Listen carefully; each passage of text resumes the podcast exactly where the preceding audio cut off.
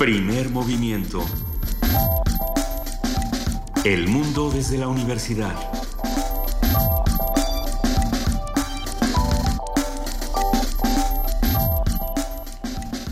Muy buenos días, son las 7 de la mañana con dos minutos de este 9 de noviembre, ya lunes. Y arrancamos así, primer movimiento aquí en Radio UNAM. Luisa Iglesias. Querido Benito Taibo, muy buenos días. Buen día a los que nos están escuchando. Buen día a nuestra jefa de información, Juana Inés de ESA. Muy buenos días, ¿cómo están? Feliz cumpleaños, Juana Inés. Eh, muchas gracias. Eh, fue ayer su cumpleaños, lo estamos todavía celebrando, estamos en el jubileo. A ver, pasaron muchísimas cosas este fin de semana.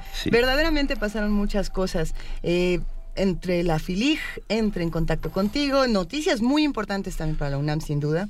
ah, bueno, deberíamos arrancar por ahí, ¿no? Por deberíamos empezar por, ahí. El viernes pasado, en punto de las 2 de la tarde, eh, la Junta de Gobierno salió a dar el comunicado en el que se designa al doctor Luis Enrique Graue como nuevo rector de la UNAM para el periodo 2015-2000, no, sí, claro, 2015-2019. 2019. El doctor Graue, eh, el doctor Graue, eh, director de la Facultad de Medicina de la UNAM, será nuestro nuevo rector, el nuevo rector de esta casa de estudios. Lo felicitamos desde aquí, por supuesto. Y lo invitamos a trabajar. Eh, este fue el audio, así se escuchó el anuncio de la Junta de Gobierno el viernes pasado a las 2 de la tarde. Vamos a escucharlo. El proceso para nombrar a la persona que ocupará el cargo de rector de la Universidad Nacional Autónoma de México para el periodo 2015-2019 ha concluido.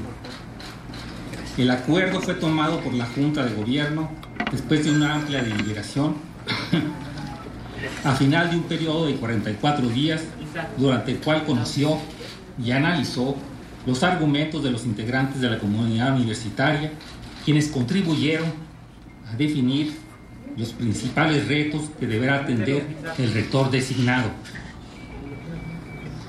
Además de analizar la trayectoria de cada uno de los aspirantes, su proyecto de trabajo y el desempeño en la entrevista, para el nombramiento, la Junta de Gobierno ponderó, entre otras, las siguientes consideraciones. La calidad y viabilidad institucional del proyecto, la necesidad de equilibrar la estabilidad y los cambios institucionales del futuro, la imperiosa demanda de innovar en la promoción de los procesos docentes e impulsar la formación de nuevas licenciaturas interdisciplinarias, la promoción de la vinculación entre investigación y docencia, así como entre la universidad y la sociedad. Consideró también la situación de la universidad en el contexto nacional e internacional. A juicio de la Junta, quien mejor cumple con estas consideraciones es el doctor Luis Graue, Luis Enrique Luis Graue. La Junta de Gobierno agradece la amplia participación libre y responsable de los más de 70 mil miembros de la comunidad universitaria y de manera especial la de los 16 aspirantes. Cabe destacar que tanto el rector designado como los otros nueve miembros distinguidos universitarios con quien esta Junta se entrevistó consideraron y sostener el carácter nacional, público y laico de la Universidad Nacional, así como sus principios de libertad de cátedra e investigación, su compromiso social, la defensa de la autonomía y la elevación de la calidad académica. Por mi raza hablará el espíritu. Primer movimiento. Para afinar el día. Esto fue lo que pasó el viernes pasado a las 2 de la tarde. Nosotros le damos la bienvenida al nuevo rector y vamos a ver qué es lo que qué es lo que ocurre. Vamos a ir hablando de su nuevo proyecto, de lo que de lo que se va a hacer en la UNAM. Y vamos a ir hablando con él. Ya estamos eh, concertando la entrevista. Esperamos que mañana podamos platicar con él para que nos diga cuál es su proyecto, qué es lo que espera y, y bueno, pues cómo cómo recibió esta noticia, porque pues tampoco era tan, tan, tan cantado, ¿verdad? Fue una elección un poco sorpresiva, pero bueno, ya hablaremos de Fue Una elección muy cerrada, hubo tres días de fuertes deliberaciones, pero bueno, Eh, bienvenido, doctor Graue, como rector de la UNAM, que sea para bien de todos los universitarios, todos los que formamos esta comunidad universitaria. Hace un par de horas tan solo, el Parlamento catalán aprueba la declaración de independencia con 72 votos a favor y 63 en contra.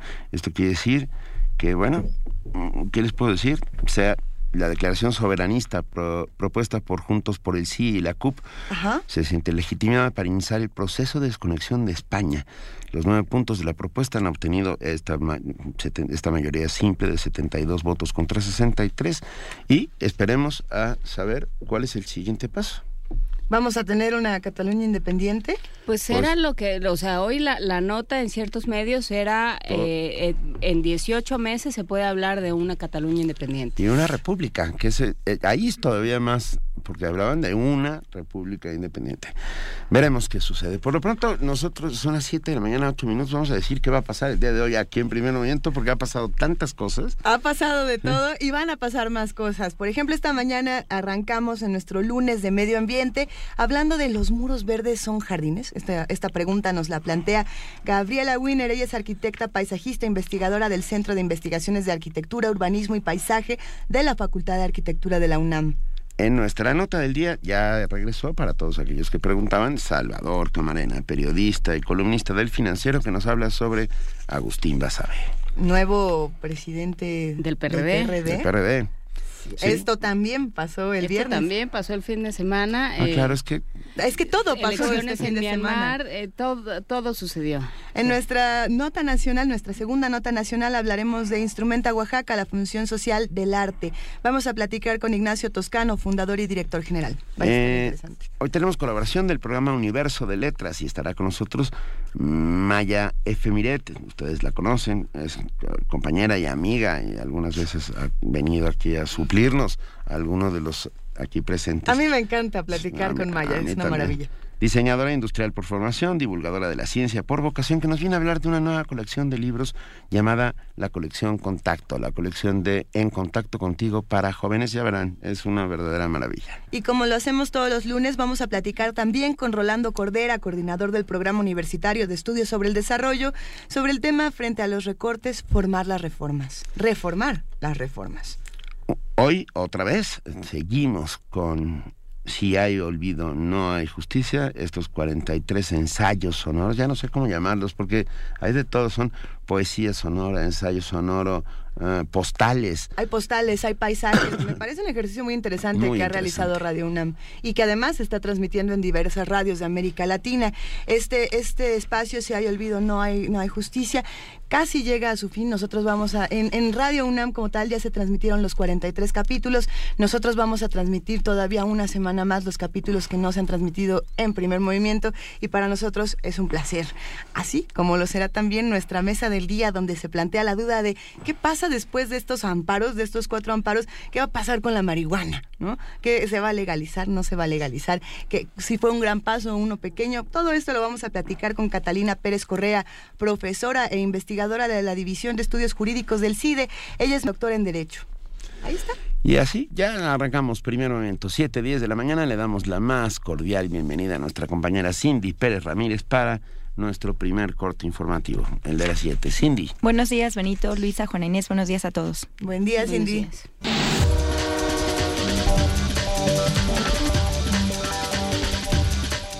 El presidente nacional del PRD, Agustín Basabe, dijo que habrá diálogo con distintas fuerzas políticas, sin embargo, anunció una nueva era sin pactos con el gobierno. Al rendir protesta como nuevo dirigente nacional, declaró que su partido tendrá que ser más cuidadoso en la selección de sus candidatos y que no protegerá a delincuentes que se escuden bajo el emblema del PRD. El Pleno del Consejo General del Instituto Nacional Electoral retiró el registro como partidos políticos al Partido del Trabajo y al Partido Humanista. En sesión extraordinaria se determinó que al no alcanzar el 3% de la votación durante la elección de junio pasado, ambos institutos políticos deben desaparecer como lo marca la ley. El grupo interdisciplinario de expertos independientes propuso a la Procuraduría General de la República 10 líneas de investigación para la nueva etapa en el caso de la desaparición de los 43 normalistas de Ayotzinapa. En conferencia de prensa, al comenzar la segunda parte de su trabajo, el GIEI detalló que en esta fase de investigaciones valorarán si es necesario interrogar a los militares del 27 Batallón de Infantería en Iguala Guerrero. Además, indicaron que se deben realizar nuevos cateos en diversos lugares con base en la información proporcionada, en la que se consideran trayectos y lugares a los que pudieron ser conducidos los normalistas, así como la posibilidad de un quinto autobús que trasladaba estupefacientes. Habla Ángela Buitrago, integrante del GIEI. El GIEI propone realizar nuevos cateos y evaluar diversos lugares con base en la información proporcionada por las líneas de investigación propuestas, en la que se consideran trayectos y lugares a los que pudieron ser conducidos los normalistas más allá de las fosas. El director general del Instituto Nacional de Enfermedades Respiratorias, Jorge Salas, alertó que el consumo de marihuana provoca al organismo los mismos daños que el cigarro, cáncer de pulmón y enfermedad pulmonar obstructiva crónica. En el marco del 17 Congreso Internacional en Adicciones, el titular del INER afirmó que está claramente demostrado el efecto adictivo entre el consumo del tabaco y el consumo de marihuana, potenciando el efecto nocivo para quienes consumen estos dos tipos de sustancias. El expresidente de Colombia, César Gaviria, pidió al gobierno de México asumir el liderazgo internacional para modificar en América Latina la política de drogas y darle un enfoque distinto de salud pública y seguridad. Durante un seminario organizado por el Senado de la República, Gaviria indicó que México debe cambiar su política contra las drogas y pasar del prohibicionismo al control. Asimismo, dijo que se espera que el presidente Enrique Peña Nieto hable con franqueza y le pida a los Estados Unidos, así como a otros países, acelerar el cambio de sus políticas en torno a este tema espero que el presidente Peña Nieto vaya y que tome el liderazgo de Latinoamérica y que tome el liderazgo de los países y que vaya y hable con franqueza y le pida a Estados Unidos y a los otros países que por favor empiecen a acelerar los cambios en sus políticas para porque México no puede tener la perspectiva de que esta situación que hoy vive va a durar decenas de años más. Pues no, eso es impensable, pero no lo vamos a conseguir si México no toma un liderazgo grande que de la mano de Colombia puede ayudar mucho. Y México tiene una autoridad moral indiscutible. Lo único que necesita además hacer es cambiar sus políticas internas, moverse más hacia la regulación, tratar de hacer lo que le vamos a pedir a los Estados Unidos. En el marco de la visita oficial del presidente de Cuba, Raúl Castro, a México, ambas naciones firmaron un acuerdo en materia migratoria. El objetivo es garantizar el flujo legal, seguro y ordenado para evitar la trata de personas. En información internacional, en Croacia, los primeros resultados oficiales de las elecciones generales celebradas ayer domingo otorgan la victoria a la opositora y conservadora coalición patriótica sobre el bloque, gobernante Croacia Crece. De acuerdo con los resultados, los conservadores obtendrían 63 escaños y los socialdemócratas 52. Si se confirman los resultados, ninguno de los partidos obtendría la mayoría parlamentaria de 151 escaños, por lo que será necesario formar un gobierno de coalición. La sorpresa en estos comicios vino de parte del nuevo partido centrista y reformista MOST, que logró 17 escaños. En Brasil, las autoridades consideraron difícil hallar sobrevivientes del accidente minero que provocó una inundación de desechos que cubrió poblanos cercanos a un yacimiento de hierro. Fernando Pimentel, gobernador de Minas Gerais, dijo que será complicado encontrar con vida a las 28 personas desaparecidas luego de la luz de lodo y residuos minerales que arrasó con siete poblados de esa región. Además, las autoridades confirmaron que una segunda persona murió debido a la enorme inundación provocada por el colapso de dos diques del complejo minero de la empresa Samarco. Este sábado se reunieron en Singapur Xi Jinping y Ma Ying-yu, presidentes de China y Taiwán respectivamente, donde establecieron la consolidación de intercambios bilaterales y apostaron por el pragmatismo para encauzar las complejas relaciones entre ambos lados del estrecho de Formosa. El presidente taiwanés expuso que, entre otras propuestas, la necesidad de que Pekín flexibilice su posición respecto al papel migratorio de Taiwán en algunos organismos internacionales. Por su parte, Xi aceptó atender esta demanda y por lo pronto le ofreció a Jinju unirse al Banco Asiático de Inversión en Infraestructuras. En cuanto a la independencia de Taiwán, ambos líderes estuvieron de acuerdo en no abordar este tema en esta reunión. Tras los escándalos sobre el Vaticano dados a conocer a través de filtraciones, el Papa Francisco afirmó que robar estos documentos es un delito, es un acto deplorable y que no ayuda. El líder religioso dijo que este triste hecho no desviará su trabajo de reformas dentro de la Iglesia. Miles de personas convocadas por el partido Alianza para Alemania marcharon este sábado para manifestarse en contra de la política de asilo que respalda la canciller Angela Merkel. Con consignas como el asilo necesita fronteras y Merkel debe irse, los manifestantes marcharon sobre la avenida Unter den Linden hasta la estación central de ferrocarriles en Berlín. Y en la nota de la UNAM, en los próximos años, la Universidad Nacional Autónoma de México mantendrá su carácter autónomo, seguirá siendo una universidad pública y laica, incluyente y tolerante. Así lo estableció minutos después de su nombramiento Enrique Luis Graue Vigers, recién designado rector de esta casa de estudios por la Junta de Gobierno de la UNAM para el periodo 2015-2019. Primero decirles que es un, es un gran honor y una gran distinción. Esto, lo que la Junta ha depositado en mí, en la confianza para la conducción de la universidad, representa de veras una inmensa distinción. Y una, también una responsabilidad muy, muy grande. Yo le debo decir a la comunidad universitaria que por supuesto valeré por todos los principios universitarios expresados, de autonomía, de libertad, de tolerancia, de, de diversidad, de respeto, de seguridad, que es algo que está finalmente en, en el proyecto de plan de trabajo y ustedes también lo tienen. Debo decirles también a toda la comunidad universitaria que yo trabajaré para y con los universitarios. Esto es finalmente la acción de un rector y así debe de ser.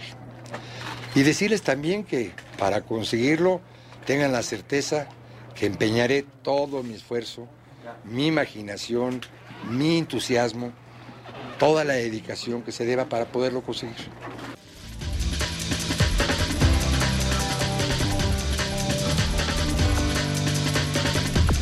Muchísimas gracias, Cindy Pérez Ramírez, por este corte informativo de las 7 de la mañana. Nos escuchamos a lo largo del programa. Que tengas un gran día. Gracias, Luisa Benito Juan Inés. Buen día. Buen día.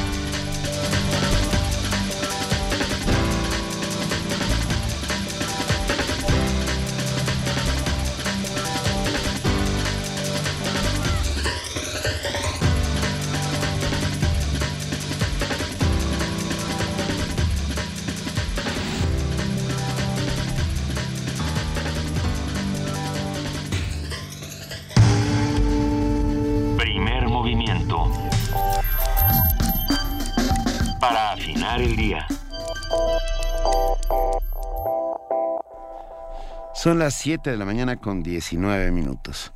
Y vamos a nuestro arranque con nuestra Lunes de nuestro medio arranque sobre el ambiente. medio ambiente. Ahí está, ¿sí? Aunque no procede del latín, la palabra jardín ya estaba incluida en el diccionario latino-español de Antonio de Nebrija con el significado de huerta. Jardín llegó al español en el siglo XV como un calco del francés jardin, diminutivo del francés antiguo jard, huerto, y este del franco garde, cercado. La Real Academia Española define la palabra jardín como un terreno donde se cultivan plantas con fines ornamentales. Una de las siete maravillas del mundo antiguo fueron los jardines colgantes de Babilonia. En la actualidad, aún no se ha logrado establecer su ubicación. Sin embargo, autores como Diodoro de, de Sicilia ya lo describirían o daban alguna posible causa por la cual se construyeron estos jardines. Los habría construido, a ver, A ver, es que es una Sí, sí, cita sí. textual de Diodoro de Sicilia. Dice, los había construido no Semiramis, sino un rey sirio posterior, como obsequio a una concubina. Afirman que esta persa de raza añoraba los prados de las montañas y pidió al rey imitar las particularidades del territorio persa mediante la destreza del cultivo. Los muros verdes se han vuelto muy populares en la actualidad. Quizá ello se deba a los beneficios que aportan, pues por ejemplo, reducen hasta 5 grados la temperatura interior de un edificio en verano, atrapan el polvo y el smog y son un aislante natural de ruido. A propósito de los muros verdes, platicaremos hoy sobre el concepto de jardín, su función y lugar histórico. Y para ello nos acompaña Gabriela Wiener, arquitecta, paisajista, investigadora del Centro de Investigaciones de Arquitectura, Urbanismo y Paisaje de la Facultad de Arquitectura de la UNAM. Gabriela, bienvenida. Muchísimas gracias por estar Gracias, esta mañana. buenos días. A ver, ¿qué es un jardín? ¿Qué, qué- Sí. ¿De O dónde sea, viene? yo sé, yo sé que es una pregunta retórica. Eh, el, el jardín es... Hay orígenes muy antiguos. eh, el persa es uno de los más Ajá. antiguos y tiene una, eh, una función ornamental. Em, tiene que ver con la, con la forma de pensamiento eh, de, lujo, ¿no? De tener un lugar que no tenían por las condiciones desérticas, entonces es una condición de, mucho lujo, ¿no? Gracias.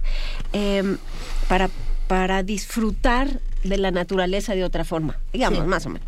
La definición es difícil. Luego eh, el, tenemos el jardín del Edén, ¿no? El jardín este que, que, se genera a partir del de o se crea a partir del Génesis de la Biblia, que es el jardín del Edén, este de los cuatro ríos, comparten elementos.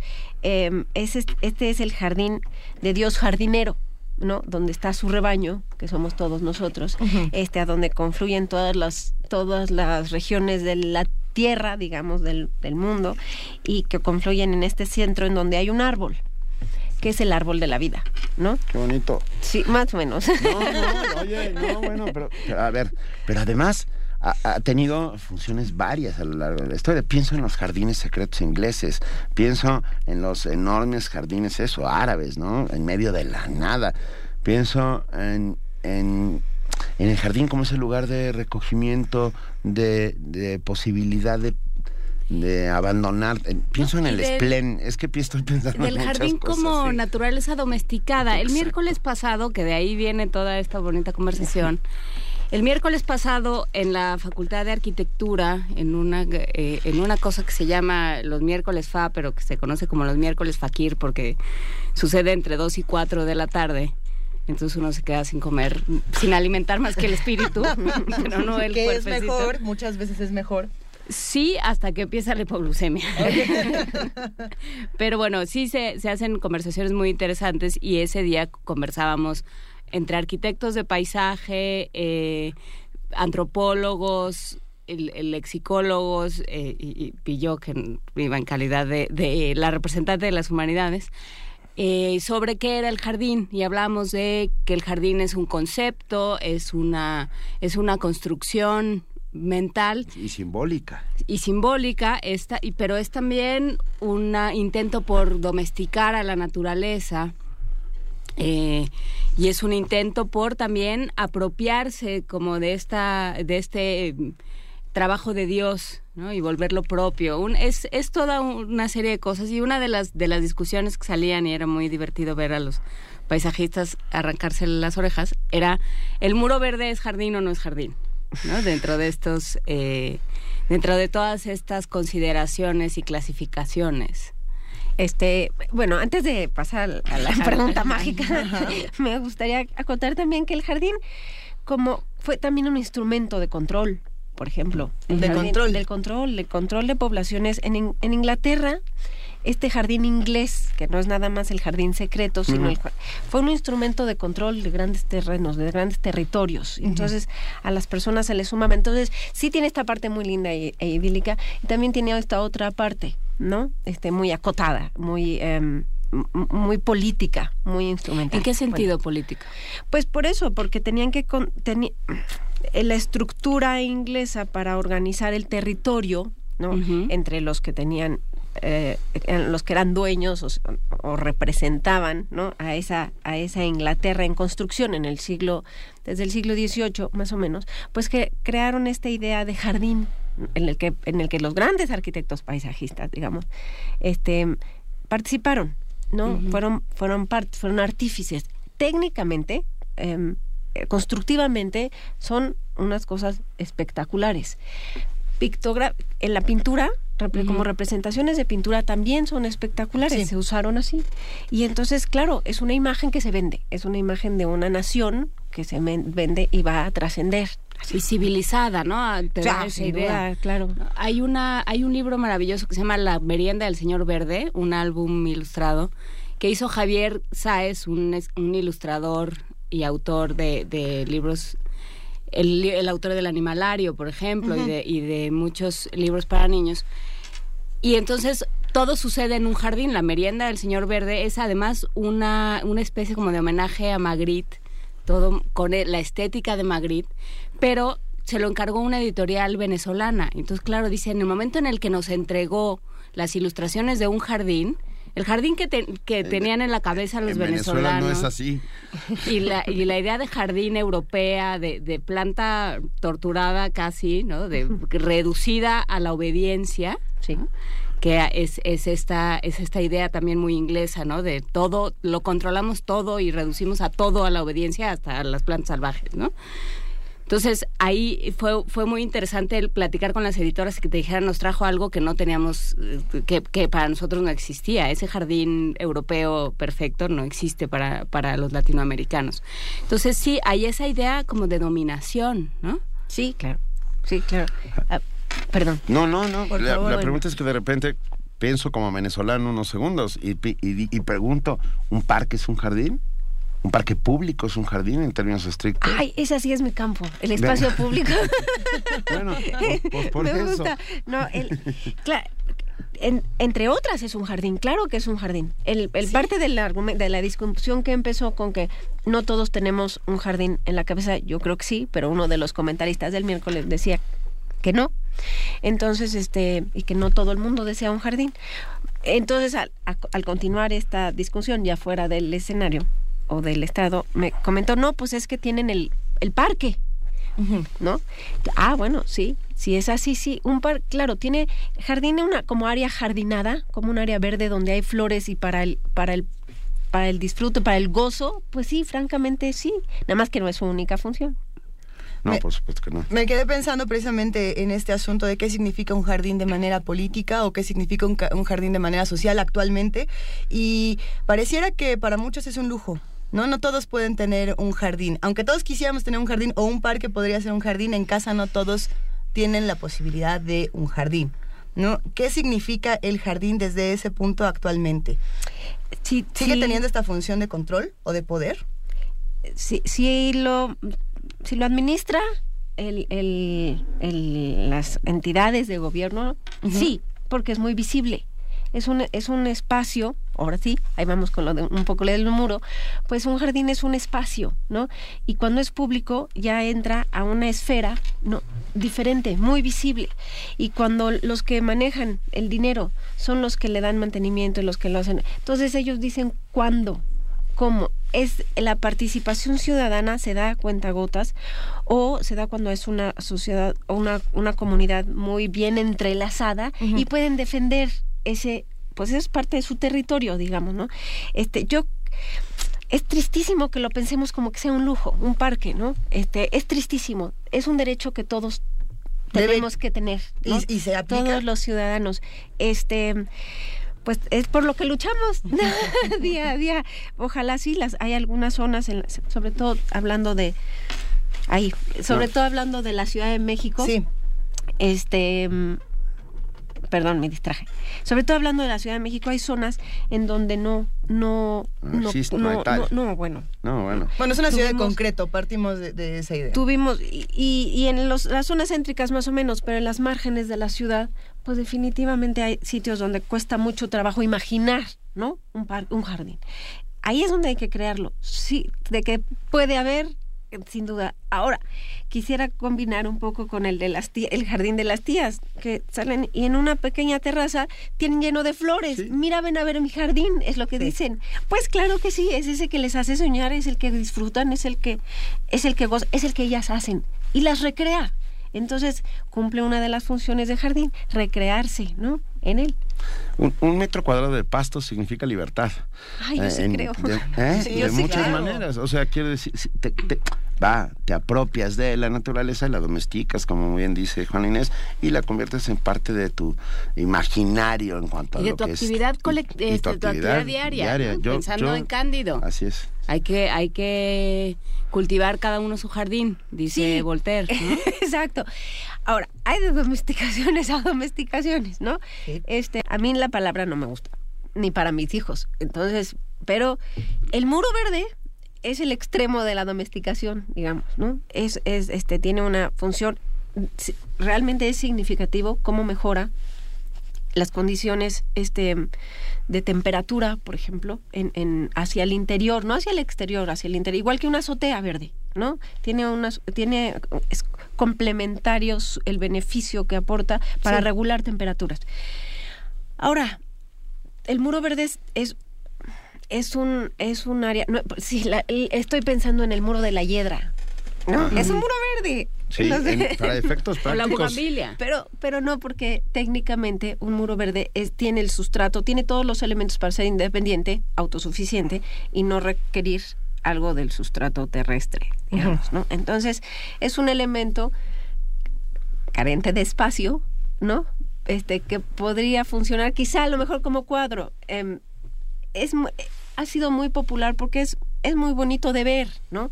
Ambientalmente ayuda y técnicamente, pues es un reto, tecnológicamente es un reto, ¿no? Y caro, Gabriela. Ay, Pues los- muchos, Carísimo. muchos arquitectos se plantean eh, lo- los muros verdes como una solución, por ejemplo, para un espacio como la Ciudad de México, donde realmente ya no queda lugar para nada. Sí, ¿no? pero solamente no queda lugar para nuevos edificios.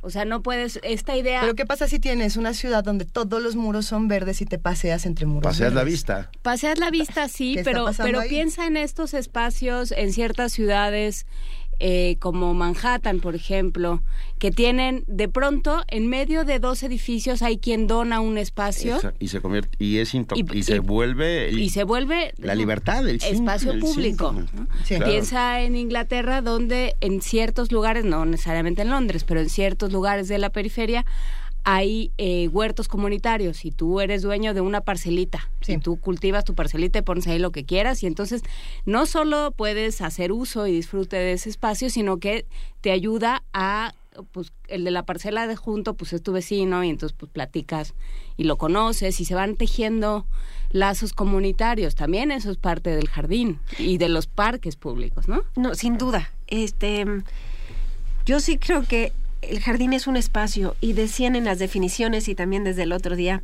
que los olores, toda la parte sensible o sensitiva de ese de ese espacio, pues es es importante. Y uno no puede oler un muro verde, ¿no? Caminas, eh, tiene muchas ventajas y tengo muchos amigos, colegas que hacen muros verdes. Este, no es, es accesible a quien lo puede pagar, ¿no? Para variar. Como, como parte del dominio público, pues no tienen, no tienen mucho sentido a menos que sea un regalo del, del propietario de una fachada, ¿no? A la ciudad. Pero, pero ya como lugar de encuentro con, con colores hermosos, con olores maravillosos, pues ya eso es, eso no, no entra en la definición del, del muro verde como jardín, ¿no? Y sí creo que em, los jardines como áreas públicas que, es- que pueden ser jardines urbanos, este parques, em, ahora dicen jardines de bolsillo que tampoco me gusta esa, cual camellón, lo que signifique para una población un área verde jardinada. Es un, sí es un lugar de encuentro, o debería de ser un lugar de, de tolerancia, de ver al otro, de soportarlo, de ver que la señora, ay, es una latosa y siempre sale con el perrito y, ¿no? y es maniática pero así la toleras. Mm. Es tu vecina, con así tejes lazos, ¿no? Por- estoy de- completamente de acuerdo, pero además la Ciudad de México es particularmente exótica, Caótica, no, difícil, pero caótica, compleja. difícil y maravillosa, porque tiene, tiene cosas que, a ver, llega un día un amigo japonés y, y yo lo veía como abría desmesuradamente los ojos, y para un japonés eso es algo francamente complicado. Ah, y, y yo, y miraba embebido algo mientras íbamos avanzando. Hasta que le pregunté qué estaba pasando y me decía, ustedes, a ver, era, era francamente en el asombro absoluto. Dice, ustedes tienen orquídeas en sus camellones. Una orquídea en Japón cuesta cua- 400 dólares, una orquídea. Y ustedes las tienen en los camellones. Y ahora... los A lo mejor sin darnos cuenta, a lo mejor. Mm, mm, bueno, No, muchas de ellas son plantadas a propósito, pero bueno, ahora se ha plantado cempasúchil. Todo Reforma estaba plantado de cempasúchiles. ¿De cempasúchiles? Sí, A ver, ¿qué es cempasúchil, cempa- el, el- el Cempasúchiles. plural. Pero, pero ¿están plantados o estaban Es puestas plantado. Es que ese es el problema, Plantados. porque luego se las llevan. O sea, luego terminan la temporada y se los... No, no, se Ah, los claro, llevan deberían haberlos el- dejado, que estoy de acuerdo. Porque entonces ahora vienen las nochebuenas. Y a mí eso sí me parece un poco salvaje, la verdad. Entonces, el jardín es un espacio por el que uno tiene que transitar, es un espacio en el que uno se tiene que detener, es un espacio en el que uno se tiene que reconstruir y en el que uno se tiene que reinventar. ¿Qué otras características fundamentales podemos encontrar en un jardín para que nosotros podamos reproducirlo? Y para que también cuando vayamos a un jardín estemos conscientes de todo eso y podamos aplicarlo. E- Este concepto de libertad es fundamental. Cuando tú llevas a, a tu hijo, incluso vas acompañado de una persona adulta mayor, este, y los llevas entran en un otra en otra dimensión, digamos. Es, es un lugar de libertad, es un lugar de soñar. Este, ves em, a los chicos que salen corriendo, no, no, quieres contenerlos, no hay manera de contenerlos, ¿no? Ni quieres, ese no, no es el lugar para contenerlos. Entonces, es un lugar para soñar, quizá, estar en paz, em, estar bien para o bien dispuesto para convivir con otros también. ¿no? Un campo de fútbol es un jardín, en términos mm, ni tiene flores ni tiene No, de acuerdo, pero tiene pasto. El olor del pasto, por ejemplo, podría considerarse. Pero al cumplir una única de sus funciones, a lo mejor no se cumple. No, por supuesto, estoy, estoy llevándolo al a los super extremos. Mira, nos escribe Malinali Hernández y dice Malinali Hernández. Nos llama nos llama, perdón. Para mí sería importante tomar la raíz etimológica del jardín. Lo asocio con el erotismo y sensualidad, pensando en la fertilidad. Sí tiene que ver con fertilidad, ¿no? Tiene que ver con abundancia, tiene que ver con libertad. Todo esto, hemos ido soltando ahí expresiones, sobre todo Gabriela Miner ha ido contando poco a poco todo lo que hay alrededor del jardín. Y R. Guillermo nos escribe oh, con un par de citas, una de ellas debe ser de, de un de alguien vietnamita, porque es Chi Nant Han, que dice, si quieres un jardín debes agacharte y tocar la tierra. La jardinería es una práctica, no una idea. Fíjate qué frase. Eh, qué bonito. Em, el jardín se cultiva, es un lugar de cultivo, ¿no? Es un término moderno, como este platicábamos también aquel miércoles. Es un término moderno, es una invención, es un concepto moderno. Em, el, el, jardín y como lo vivimos hoy. Y desde luego que es un lugar para cultivar. Eh, por las diferentes etapas históricas que ha pasado, el, el concepto y el espacio ha transitado por muchas realidades de acuerdo a la necesidad. Estos jardines de los que hablaba Juan, Juan Inés, em, los europeos que eran después de las guerras se volvieron en sitios para poder autosostenerse y eso el, el, gobierno los apoyó mucho. Si tú siembras comida, productos que te van a alimentar, te, la renta es más barata. Si, cultivas flores, pues te lo rentamos más caro. Entonces, el gobierno estaba estimulando que las personas se participaran un poco de su propio, este, fueran corresponsables quizá de su propia em, alimentación, ¿no? O subsistencia. Entonces, dependiendo. Ahora, un jardín, pues si nos imaginamos ya en el en la forma más romántica, pues es el, es el lugar que donde te espinas porque estás cortando las la literatura está plagada de estas imágenes, ¿no? Y la y la y, la pintura también está plagada de estas imágenes porque tienen que ver con con la pureza, con, con todo lo bonito que significa este la naturaleza, ¿no? Y el trabajo con las manos también, sí, ¿no? Sí, sí, sí, sí. Entonces, quien está, ay, la señora con su sombrero, ¿no? De ala ancha ah. y su canastita que va cortando flores. Guantes. sí, sí. Este, desde luego es culti pero va más allá de eso. También ahí se cultivan amistades, también ahí se cultivan este sociedades, también ahí se recrean formas de vida o se, o se, o se hacen vigentes, ¿no?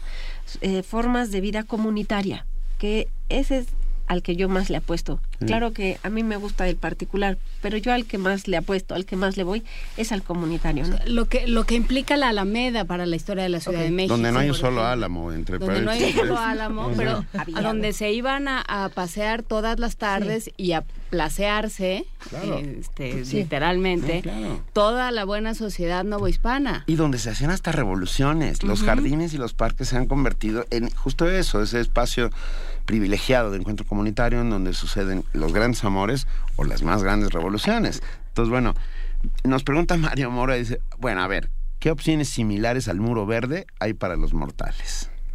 Ah, para los que no podemos Para los simples mortales que no tienen ese Para que no podemos pagar. Pues la terracita con los... La de la tía. La, terracita de, la tía. Sí, que está llena de flores. Lo que... Eh, el, el muro técnicamente es, es, que es viable, ¿no? Si, lo, si ese muro tú lo descontextualizas, los, los, lo retiras de donde está y lo trasladas a otro sitio con la misma orientación, va, va a subsistir. Entonces, ese es la ese digamos que es la definición del muro verde. Tiene ahí, cuenta con todos los elementos para poder ser viable y subsistir. Eso requiere mucho mantenimiento y mucho costo. Yo no sé por qué querríamos, ¿no? Los demás, un muro de esos.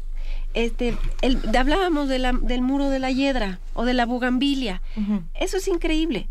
Y si tienes un muro de piedra con textura y se va juntando ahí la el polvo y el suelito y entonces la, la hiedra o cualquier trepadora puede desarrollar y raíces y agarrarse del muro y tú lo riegas al no completo en vez de regarle nada más abajo pues es, es algo semejante. Entonces visiblemente ese es uno de, las, de los asuntos el jardín visible y el jardín que se ve. Sí. pero visiblemente da la misma imagen no como imagen. No como espacio pero sí como imagen. Sí, una, una bugambilia en flor este, desatada o un, un tabachín pensando en el estado de Morelos. O sea, estos, estos gran, estas llamaradas de color que de pronto te asaltan en la mitad de un paisaje urbano, pues eso, a eso es lo, a lo que habría que apostar, ¿no? Quisiera plantear una breve pregunta que se va a ir un poco para atrás y vamos a regresar al jardín, pero hace un par de semanas discutíamos aquí en la cabina lo que está ocurriendo cuando la OMS dice que el tocino eh, da cáncer, ¿no? Y que la gente dice, bueno, no hay que comer entonces tocino, hay que comer productos orgánicos. No, la gente no. Muchas personas dicen, si dejemos de comer embutidos, vamos soy un a objetor comer de conciencia. ¿no? Y entonces se plantea la pregunta, espacios comunitarios para cosechar. ¿Cuántos hay en México? Hay varios, pero no hay tantos. No hay tantos como de debería quizá de existir, los hay, pero no, y, o bueno, no todos tienen ese acceso y no todos tienen la opción de decidir eh, yo quiero tener un huerto, yo quiero tener este espacio, porque a lo mejor en esa comunidad no hay siquiera el espacio para hacerlo, ¿no? Entonces, eh, la elección de un jardín, la elección de estos espacios, no es tanto una elección a veces, ¿no? A veces se queda como en, pues sí, yo quisiera, pero como no tengo ni el tiempo, ni el dinero, ni, ni el espacio para hacerlo, bueno, entonces lo que tengo que hacer es comprarme una lechuga eh, deshidratada, que quién sabe dónde saqué, un embutido, y no tengo tiempo para pasearme por un jardín y darme los, los 20 minutos, 30 minutos de, de construcción humana, ¿no? Entonces, estas personas que no tienen esos espacios muchas veces han recurrido a activismo ecológico de los más extraños, ¿no? Estos que tenían unas bombas como de lodo chiquitas y las arrojaban a los camellones para que salieran maíces, por ejemplo, que eso fue como un asunto de hace dos años que por todos los camellones de la ciudad de pronto empezaron a aparecer maíces exóticos. Fue una locura, ¿no? Pero ¿qué pasa entonces si no tenemos nosotros los espacios comunitarios para generar resistencia? ¿A quién se los pedimos? ¿Desde dónde? ¿Cómo se hace para exigir quiero mi jardín? Porque es mi derecho como ciudadano. Fue un poco larga mi pregunta. Sí. pues un ensayo, no No, no, no, bueno. Eh, imaginémonos también el, jardín del campo. Esta es una realidad para las ciudades, ¿no? Em, las ciudades, además como la Ciudad de México, que es única. Eh, pero, pero el campo es un jardín también es un lugar que cultivas, tiene olor y es mucho más libre. Eh, e, y, es, y esas y esas las personas que viven en el campo no tienen ese concepto, ese concepto de jardín. Piensa en el gran jardín que es Ochimilco, ¿no? Eh, que ya va va reduciéndose por decirlo de alguna forma. Entonces, como esta palabra fea, urbanitas, este, tenemos que dar varias alternativas porque lo necesitamos. Entonces, pensando cómo vamos a darle la vuelta a este mundo en el que vivimos, que necesitamos varias cosas, muchas, para estar completos como individuos. Entonces, las preguntas son, ¿cómo puedo estar mejor aquí? ¿Cómo puedo ser mejor aquí? Sin ontologías, nada más así. Entonces, ¿qué, voy a, ¿qué puedo aportar? Esto de los huertos urbanos se puso de moda, ¿no? Em, para no depender, que sean más limpios, que sean orgánicos, de la mano de, entonces hay todo un grupo, ¿no? Este, un movimiento, si es un movimiento, para generar huertos urbanos, hacerlo orgánico. Más de autosuficiencia es para hacerlo orgánico, para alejarte de pesticidas, bla, bla, bla. Todas esas, y las empresas de los transgénicos, y, ¿no? Entonces, esta sí es una em, alternativa. Como resistencia, a mí me parece muy interesante cualquier manifestación que ya que diga pongan ojo las salchichas y los embutidos y los tocinos, no, yo conozco mucha gente que le da igual. Yo, estoy plantando actualmente tocino. Exacto, a ver si se da. Este, pero hay, decía Concha, todo con medida. No, hay, no nos vayamos a los extremos, ¿no? ¿Cuántos años, cuántos siglos tenemos comiendo embutidos? Pregúntenles en otros en otros continentes, ¿no? Ahora, sí se ha deteriorado la calidad, somos muchos más, ese es otro factor.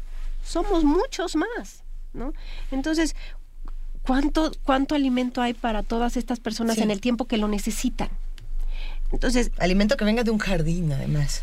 lo que hagas, eh, ahora sí, lo que hagamos para hacer eso, yo sí quisiera volver un poco a este, este tipo eh, colectivo, otra vez, perdonen que yo comunitario, del proyecto de, pues sí, cuidemos, que el parque además tenga otras características. ¿Qué tal que de veras también es un huerto que funciona y de donde nos beneficiamos más de uno? ¿No? Claro. Quizá. A ver, compa Alex Corona dice felicidades a la jardinera combativa y cultivada y motivante. Venga. Y Ricardo Valdés dice, el jardín es, es un microecosistema híjole, no, de hormigas y ecosistema, eh, un ecosistema es donde conviven en equilibrio este seres. vivos de diferentes rangos, digamos, ¿no? Una diversidad animal y florística. Interesante que eso lo hace, digamos, como una unidad, ¿no? Independiente, autosuficiente. Entonces, yo creo que no. Porque un jardín es, es, es cultivado, es creado. Entonces, sí tenemos nuestras limitantes. O sea, el jardín tiene que, porque hablábamos también eh, de etimológicamente cómo hay ciertas lenguas indígenas que no tienen una palabra para referirse al jardín porque no hay una distinción entre el hombre y la naturaleza.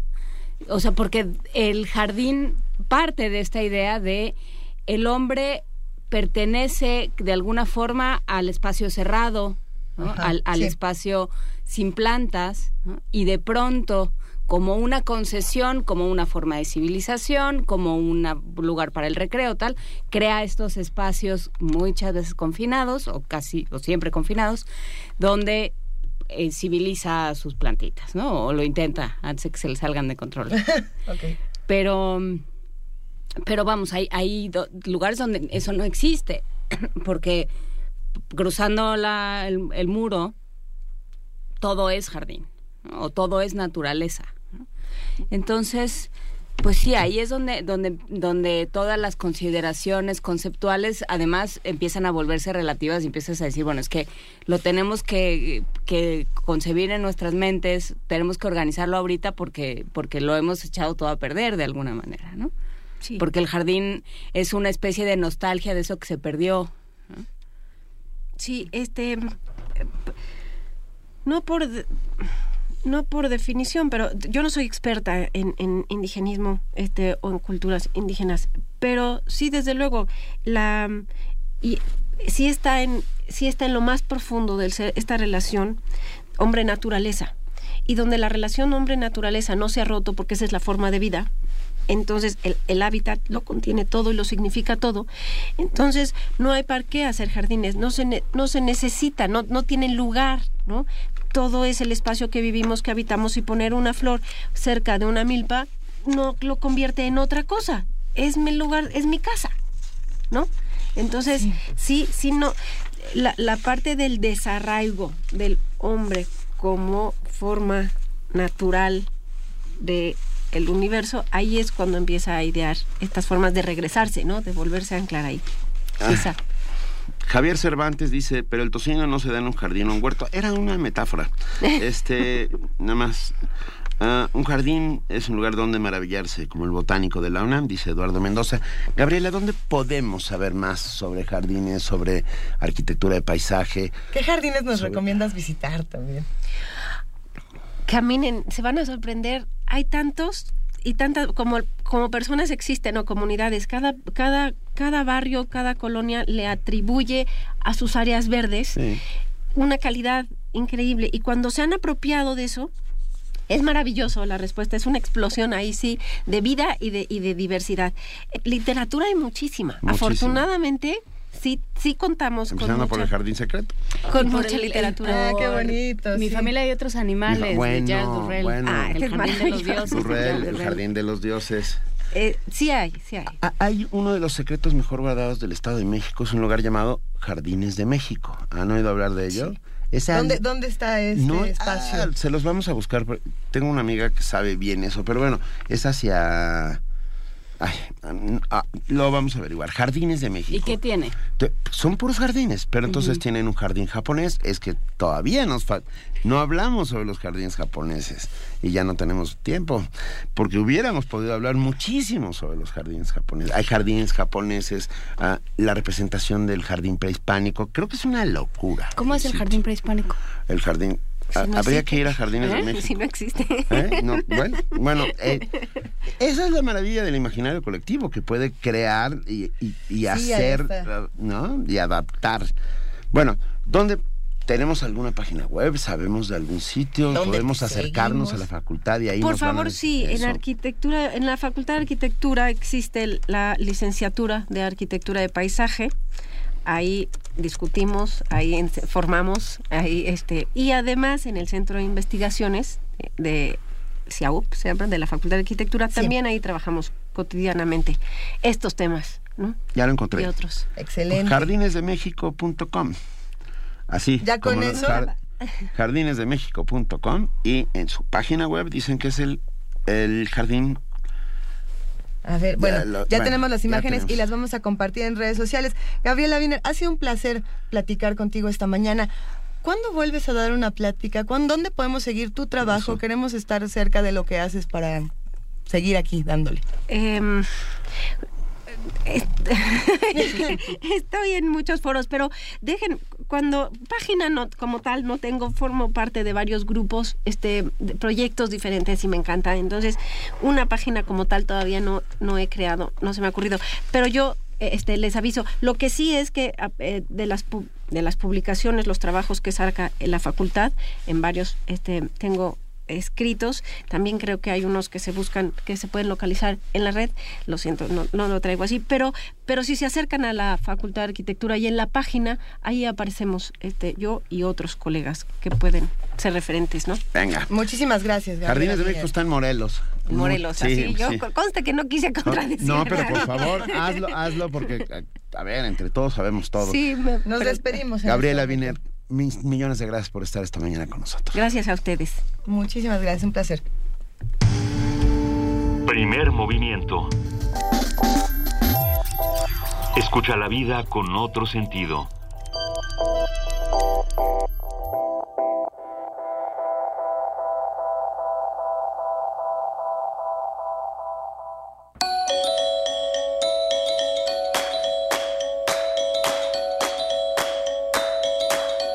Take me outside, sit in the green garden. Nobody out there, but it's okay now. Bathe in the sunlight, don't mind if rain falls. Take me outside, sit in the green garden.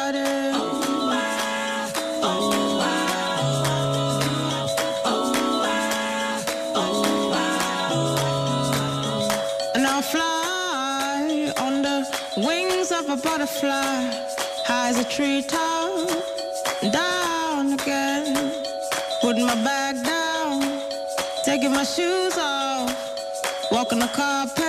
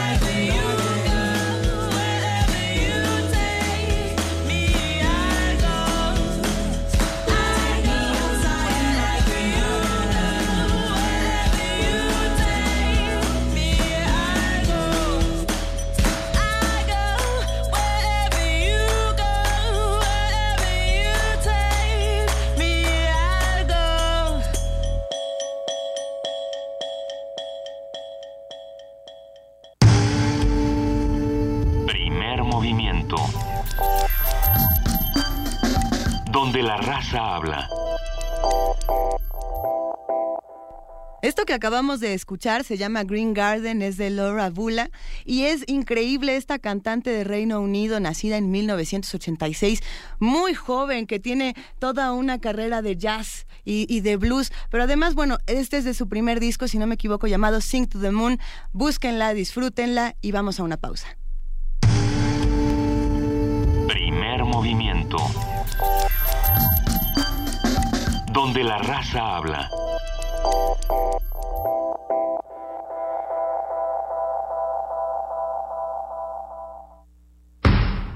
El rito comienza en el escenario.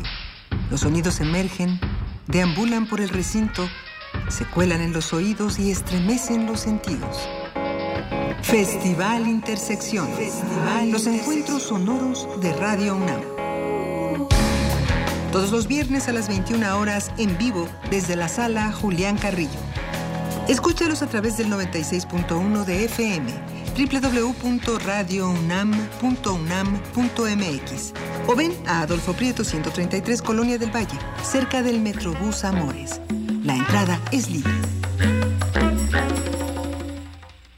Fortalecer nuestra democracia está en manos de todos. Si fuiste funcionario de casilla, supervisor electoral o capacitador asistente electoral en las pasadas elecciones, participa en el concurso nacional de testimonio ciudadano sobre el proceso electoral 2014-2015. Cuéntanos tu experiencia y tus propuestas y juntos mejoremos el proceso electoral. Consulta bases en INE.mx o al 01800 433 2000. Fecha límite 29 de enero de 2016. Contigo, México es más. Súmate. Instituto Nacional Electoral, INE. Un acuerdo secreto entre dos o más personas que tienen la misión de gestar algún plan o daño. Todo poder es una conspiración permanente. Honoré de Balzac. La tesis novena sobre... La locura es una desgracia personal. El filósofo alemán, pero es un asunto público. Solía decir todo Así fue. Viaja por míticos lugares y vuelve a momentos clave en la historia, recordando a grandes filósofos en... Conspiraciones. Programa de disertaciones filosóficas sobre temas históricos y culturales. Acompáñanos en un viaje a través del tiempo con la guía de Otto Cázares. Lunes y miércoles a las 2.15 de la tarde. Retransmisión martes y jueves a las 10 de la mañana. Por el 96.1 de FM. Radio UNAM.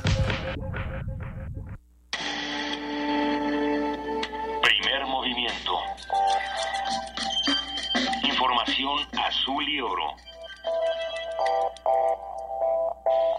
Escríbanos, estamos en arroba P Movimiento en diagonal Primer Movimiento UNAM y llámenos al 55 36 43 39. Nosotros vamos a pasar a nuestro corte informativo de las 8 de la mañana con nuestra compañera Elizabeth Rojas. De Elizabeth, muy buenos días. Gracias, Luisa. ¿Qué tal? Buenos días, buenos días, Juan Inés. Buenos días. Buenos días a todos.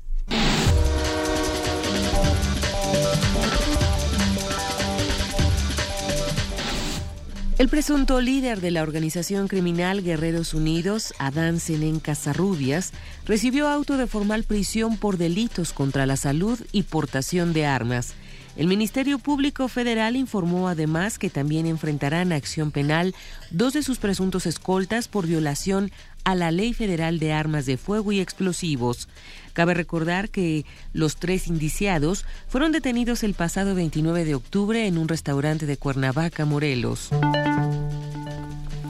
El juez cuarto de distrito de procesos penales federales en el Estado de México dictó auto de formal prisión en contra de una de las cuatro personas que desde el exterior participaron en la fuga de Joaquín El Chapo Guzmán del penal del Altiplano. La Procuraduría General de la República dio a conocer que al indiciado se le atribuye la omisión de hacer del conocimiento de las autoridades que se construía un túnel por el cual salió el Chapo. El inculpado fue ingresado al Ceferezo número 1, el Altiplano, en Almoloya de Juárez, Estado de México, luego de cumplir la medida cautelar de arraigo. El secretario de Desarrollo Social, José Antonio Meade, recalcó que no se permitirá el uso para fines electorales el apoyo que brinda el gobierno federal a los afectados por el huracán Patricia en el estado de Colima. Esto luego de la elección extraordinaria en la que elegirán a su próximo gobernador tras la anulación de la jornada electoral de junio pasado. José Antonio Meade indicó que los apoyos se dieron por el levantamiento de datos en las mesas de atención y de visitas que se hicieron casa por casa con absoluto rigor y con transparencia. De las 26 observaciones emitidas por la Comisión Nacional de Derechos Humanos a la PGR por los hechos del 26 de septiembre de 2014 en Iguala Guerrero, ninguna ha sido atendida cabalmente. Así lo señaló la Comisión Nacional de Derechos Humanos a través de un comunicado. Esto a más de tres meses de entregar a la Procuraduría General de la República su informe titulado Estado de la investigación del caso Iguala. En información internacional, el Parlamento de Cataluña, con mayoría absoluta para los independentistas, aprobó este lunes una resolución para lanzar un proceso con el objetivo de proclamar en 2017 una república independiente. Con 72 votos a favor y 63 en contra, se aprobó el decreto donde declaran el inicio del proceso de creación del Estado catalán que no se supeditará a las decisiones del Estado español. Por su parte, el gobierno español de Mariano Rajoy anunció que impugnará de inmediato la resolución ante el Tribunal Constitucional. Su aceptación a trámite por parte del tribunal implicaría su suspensión automática. En Myanmar, simpatizantes de la opositora Liga Nacional para la Democracia de la Premio Nobel Aung San Suu Kyi confían en ganar las elecciones de este domingo. Aunque los primeros resultados oficiales serán dados a conocer este lunes, la Liga Opositora realizó su propio recuento de votos y sus miembros ya celebraban el triunfo para arrebatarle el poder al Partido de la Unión para la Democracia y el Progreso, apoyado por el antiguo régimen militar. En las primeras elecciones semilibres en 25 años, cerca de 30 millones de ciudadanos de Myanmar estaban llamados a las urnas para escoger a 498 diputados y senadores de cerca de 6.000 candidatos pertenecientes a 91 partidos. Ban Ki-moon manifestó su preocupación por la escalada de violencia en Burundi. El secretario general de la ONU expresó este viernes alarma por la escalada de violencia en Burundi.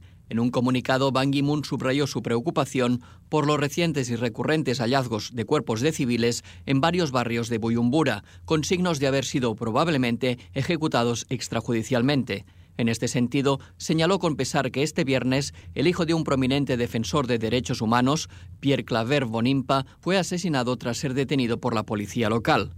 La violencia recurrente y los asesinatos en Burundi deben parar, enfatizó Ban en su mensaje.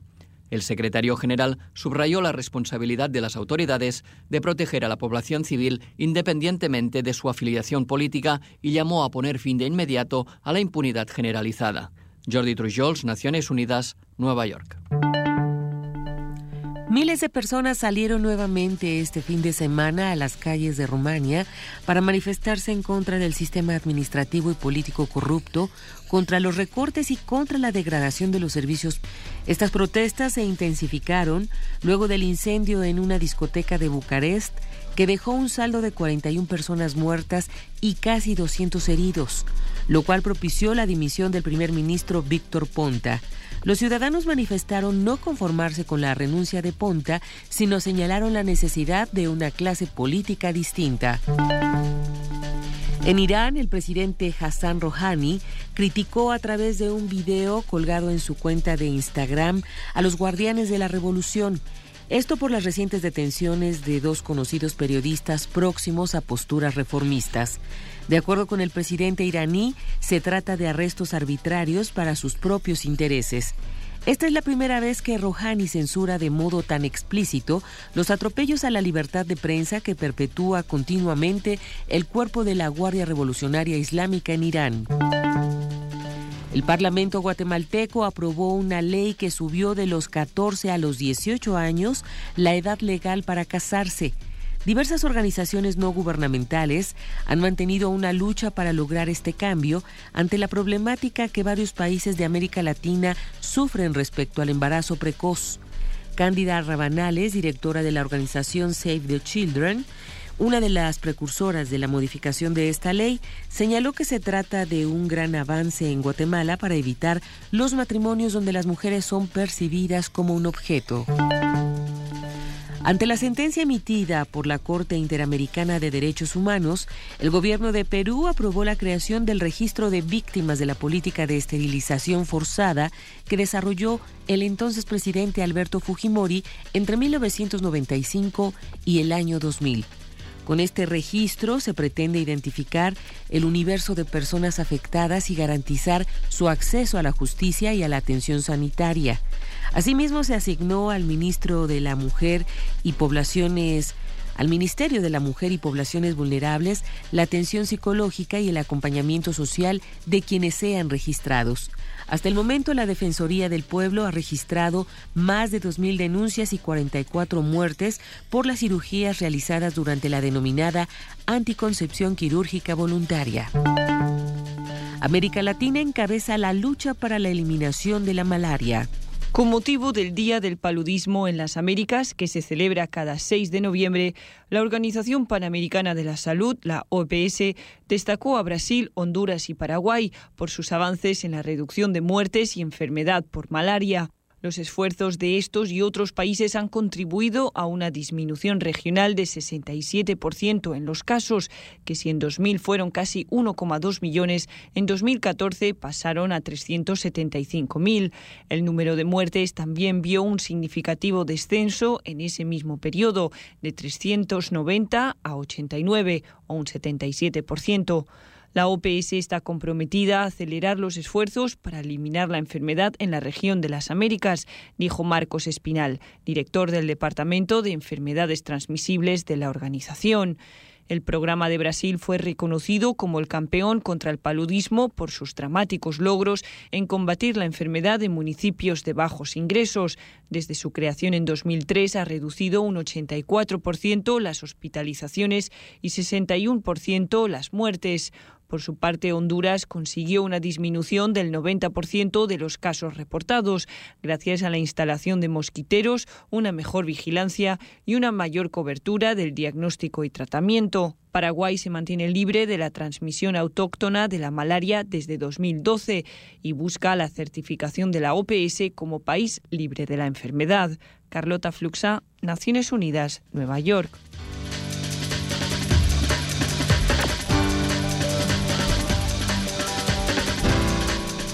Son las 8 de la mañana con 10 minutos. Agradecemos enormemente a nuestra compañera Elizabeth Rojas por este corte informativo y nos vemos a las 9, Elizabeth. Hasta el rato, Benito. Buenos días.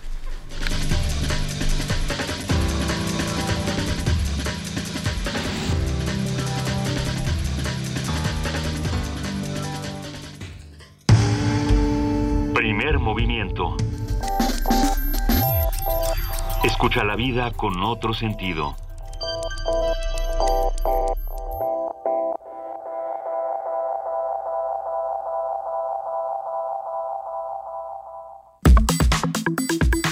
Nota Nacional. Y ya está en la línea, después de habernos abandonado momentáneamente, eh, nuestro compañero y amigo Salvador Camarena, periodista y columnista del Financiero. Muy buenos días, Salvador, bienvenido. Buenos días a todos, buenos días al auditorio. Y antes que nada, tengo que dar una explicación sesuda de mi abandono. A ver. Te extrañamos, Salvador. Gracias, Luisa. A ver, es que los muchachos de la Junta no iban a poderse poner de acuerdo si yo estaba, entonces me tuve que ir para que hubiera humo blanco, y ya hubo humo blanco, habemos rector, entonces ya puedo regresar.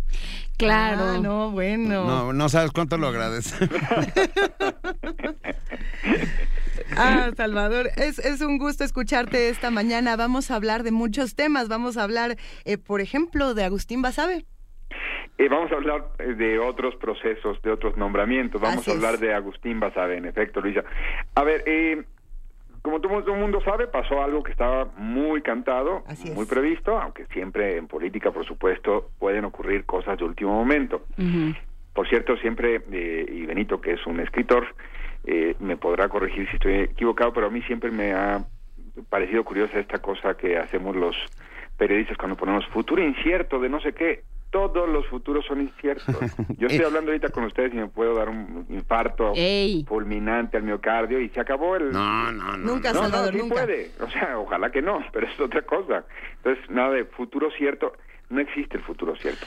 Ay, perdón, rápidamente. En mi casa se dice una vieja conseja que es muy bonita. Dice, es el futuro es incierto como el reinado de Vitiza. Ya ves. Eh, bueno, entonces ya estamos todos eh, de acuerdo en que, aunque estaba muy cantado, que el señor Agustín Basabe, político y politólogo, eh, iba a ser, por una jugada muy, muy singular, eh, el nuevo presidente del PRD. Hubo resistencia, hubo críticas legítimas y, por supuesto, dentro de los marcos que los, pros- de los propios formatos dan en, en la opinión pública y dentro de órganos del propio partido, del Partido de la Revolución Democrática, a esto que, eh, según entiendo, se le ocurrió a Carlos Navarrete con los pésimos resultados de eh, la jornada electoral de junio.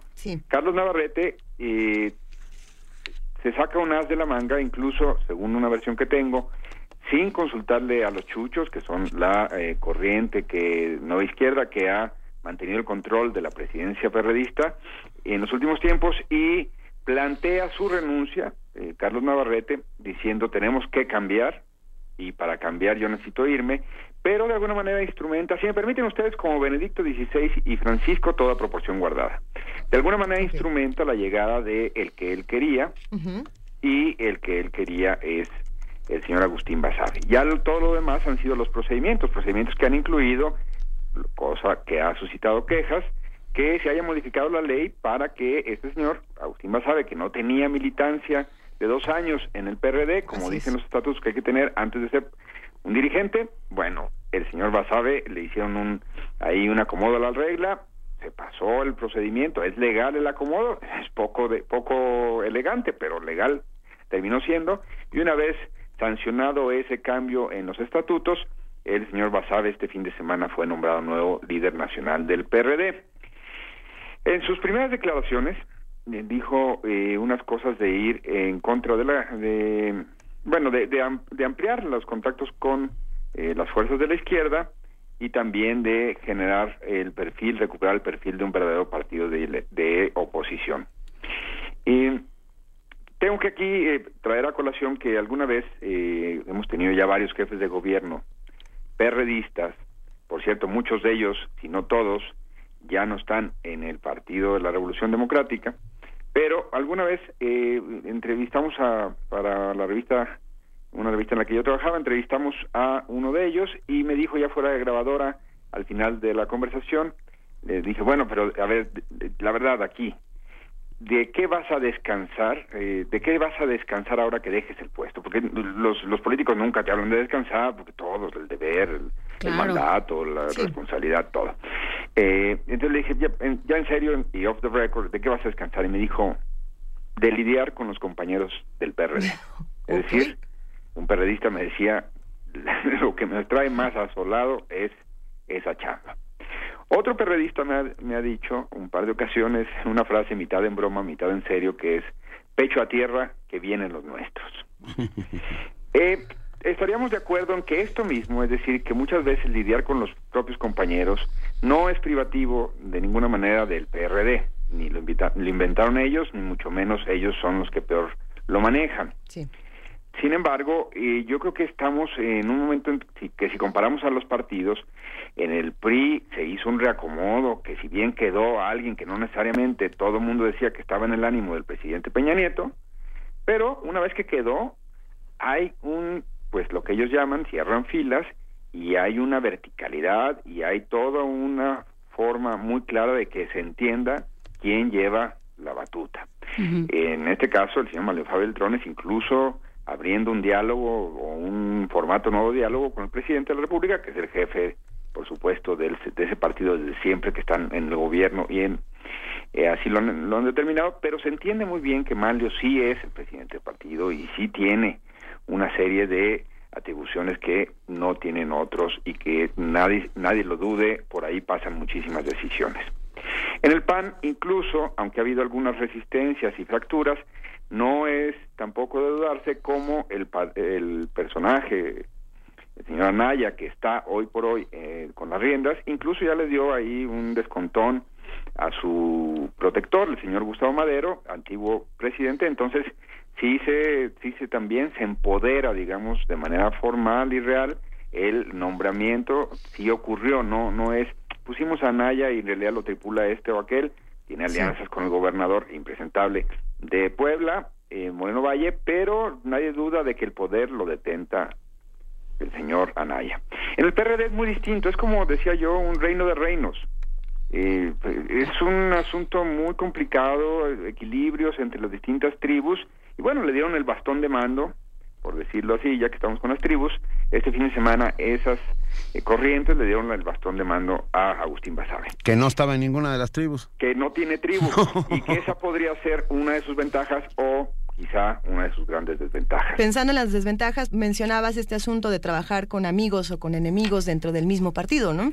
¿Cómo, cómo lo ven es- los del PRD? El asunto es que eh, los perredistas son muy singulares. Insisto que esto mismo podríamos aplicarlo a los partidos, pero ahorita nos estamos enfocando a los perredistas. Los perredistas son muy singulares.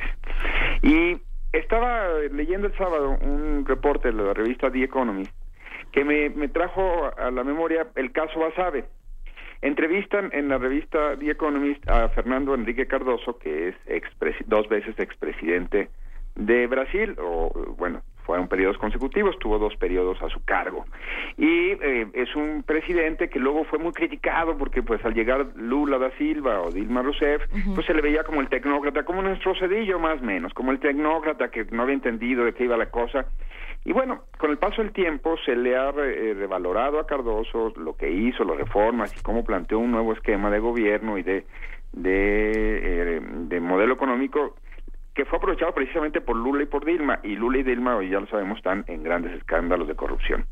Cardoso eh, va a sacar un- unos libros, son cuatro tomos, que pensaba sacar después de muerto, ese era su propósito original, pero como se ha revalorado mucho su figura, pues no, pa- parece que no aguantó la tentación, según consigna el propio The Economist, y va a sacar el primero ya, el primer volumen ha salido ya en octubre, de sus, no son sus memorias, porque son reflexiones que él grabó, y entonces estas son las transcripciones de esas eh, de esos comentarios y entonces se va a poder apreciar esto siempre me parece muy interesante lo que pensaba el presidente Cardoso en su momento cuando estaban pasando las cosas y hoy tendremos más información.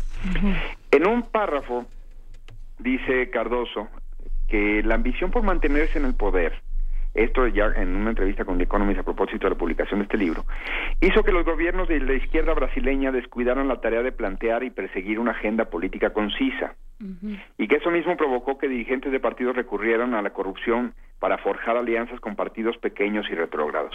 Si le cambiamos lo de partidos pequeños y retrógrados por corrientes, me parece un párrafo que define exactamente lo que le pasa al PRD hoy.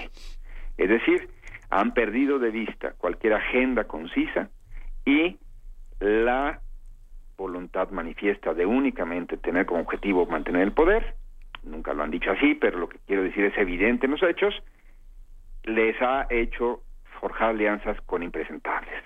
Y perder toda identidad, pues sí. Perder toda identidad como resultante, es decir, si no saben quién eres, porque no saben qué haces, y haces un día una cosa como el chimultrufe y otro día otra, ¿ven qué, qué filósofo amaneció hoy? Estoy citando grandes clásicos.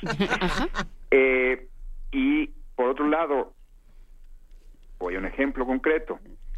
En la Asamblea Legislativa está el hoy el señor Mauricio Toledo, protagonista de escándalos y denuncias de corrupción cuando fue delegado de Coyoacán hace unos meses apenas, durante casi tres años y hace unos meses todavía era delegado en Coyoacán.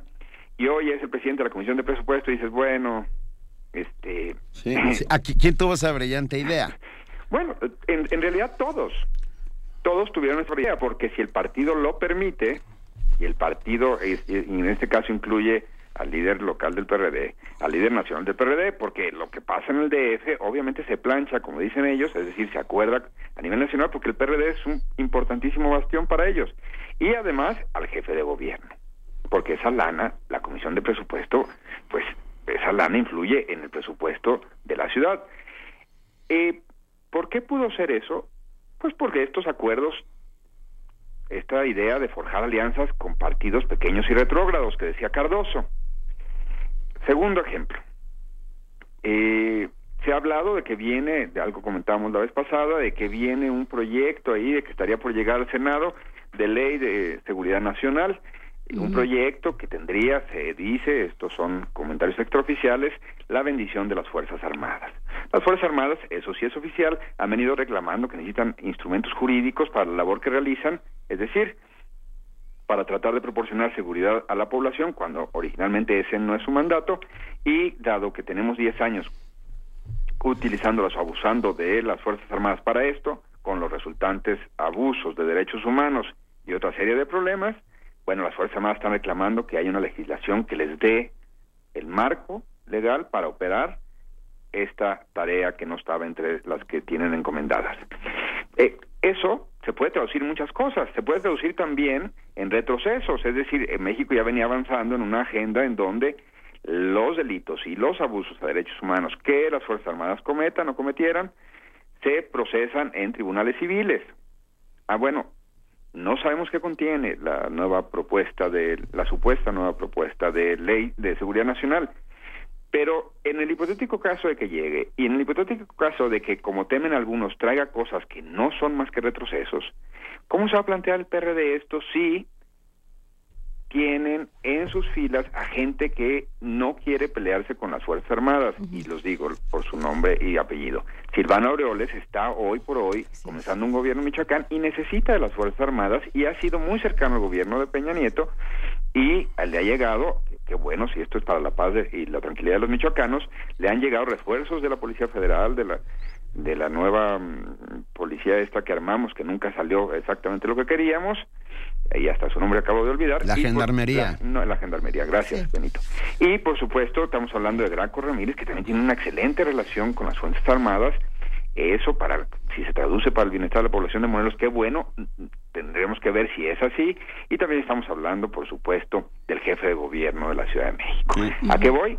A que cuando sale el señor Agustín Basabe y sus primeras declaraciones son, seremos un partido de oposición y vamos a hacer un frente de izquierdas, ese discurso transita solo y solo sí por plantearle al gobierno de la República un discurso distinto. Y ese discurso distinto no puede ser otro, en principio, creo, que el- un discurso anticorrupción.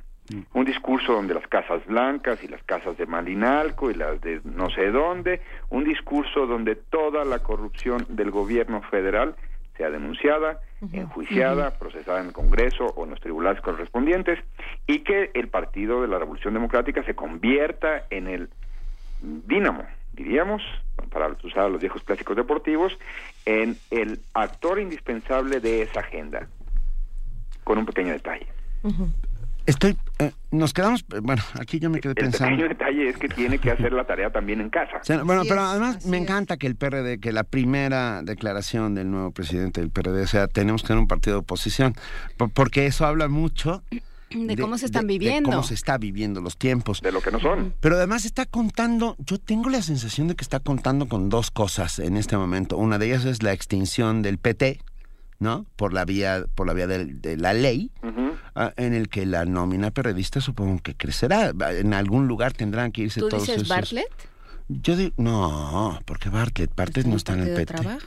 Estaba en el Sí, PT. Bueno, formalmente. bueno, no, pero es- Bartlett Aunque está más. Bartlett es su partido en sí mismo, ya lo sabía. Claro. A ver, pero Morena, ¿qué, qué significa Morena para el, para el, yo ya veo una suerte de extinción del Sí, PRD. que ese es otro factor, ¿no? ¿Ah? Eh, que no que no habías mencionado, Salvador. Aparece Morena y aparece Morena eh, casi con la consigna de tundirle cual piñata al PRD y de hacerlos ver como los más oficialistas y, y corruptos del mundo.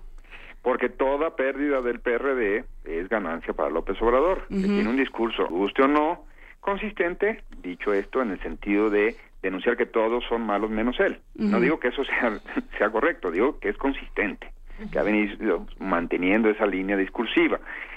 En, en las primeras declaraciones de Agustín Basabe también se revela contactos con Andrés Manuel, Así contactos y o coqueteos con Andrés Manuel López Obrador, eh, o su equipo o su gente y abiertamente el coqueteo. Eh, yo, a ver, yo no creo que los chuchos sean los más entusiastas de esa idea. Eh, ellos se cansaron de ser, eh, digamos, según se quejan, eh, eh, ellos nunca fueron más que utilizados por Andrés Manuel López Obrador. Vaya, pues si, si se prestaron a lo mismo, pues eh, parte de la culpa la tendrán ellos, pero sin duda ellos salieron, cuando se fue a López Obrador, el, mayor alivio fue de la corriente de nueva izquierda, es decir, de los chuchos. Graco Ramírez, el gobernador de Morelos, tiene meses criticando en cuanto micrófono se le pone enfrente a Andrés Manuel López Obrador, de mesiánico, mesiánico es lo más lindo que le dice. Así es. Eh, y a Silvano Aureoles todavía no tengo claro, salvo que cuando salió el escándalo de la Casa Blanca prefirió criticar a la prensa que estaba provocando escándalos antes de hablar de, de que tendríamos que eh, definir si, si hubo o no conflicto de interés, si hubo o no actos de corrupción. En fin, hablando de los tres más importantes eh, personajes del PRD en eh, posiciones de poder. Si, si alguien notó que no menciono a Arturo Núñez, es que Arturo Núñez, ¿qué creen? Es lo que siempre ha sido, es un priista. Entonces Arturo Núñez no es un perredista, es un priista y actúa como priista. Y bueno, creo que el tiempo me da la razón y lo veremos en el 2018 en las filas del- de su corazoncito, punto, para, para quitarnos ya de, de algún tipo de disfraz.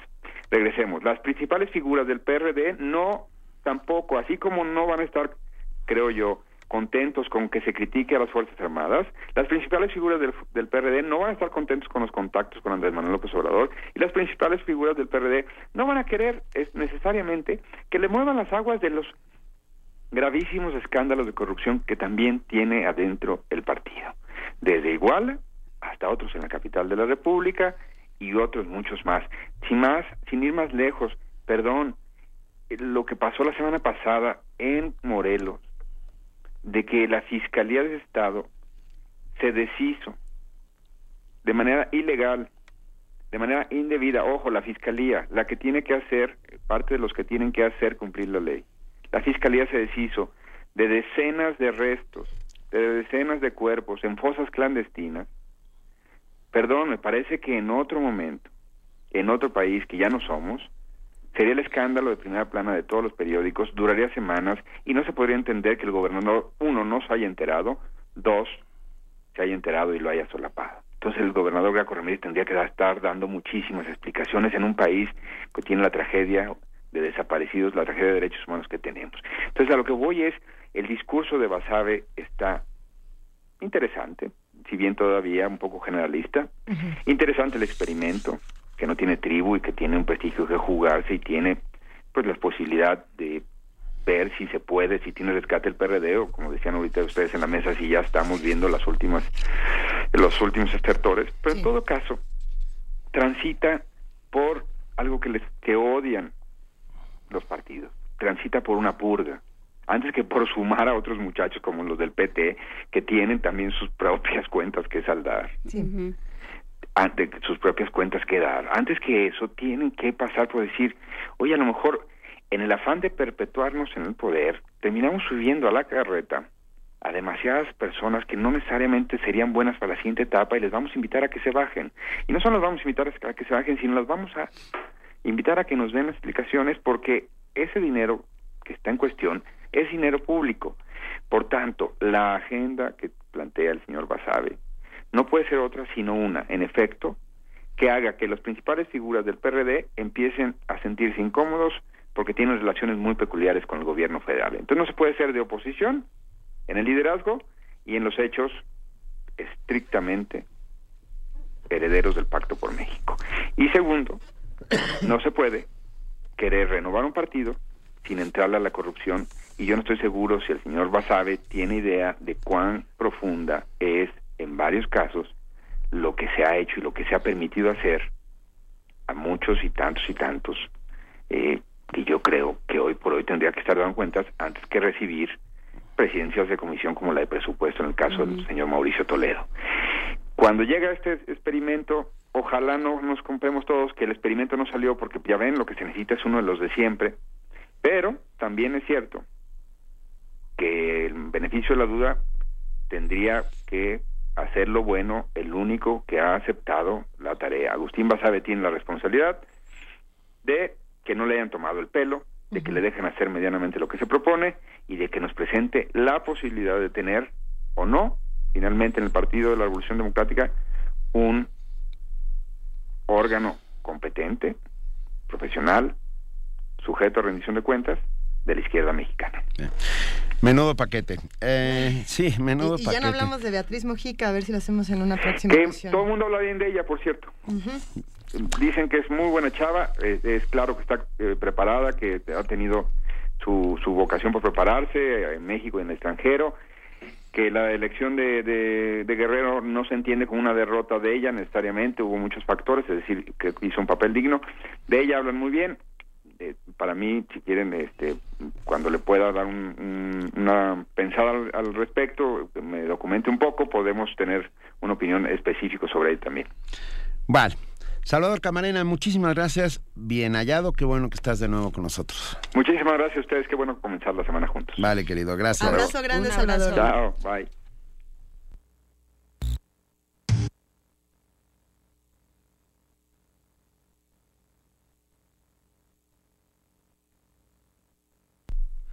Ah, seguimos aquí, son las 8 de la mañana con 33 minutos.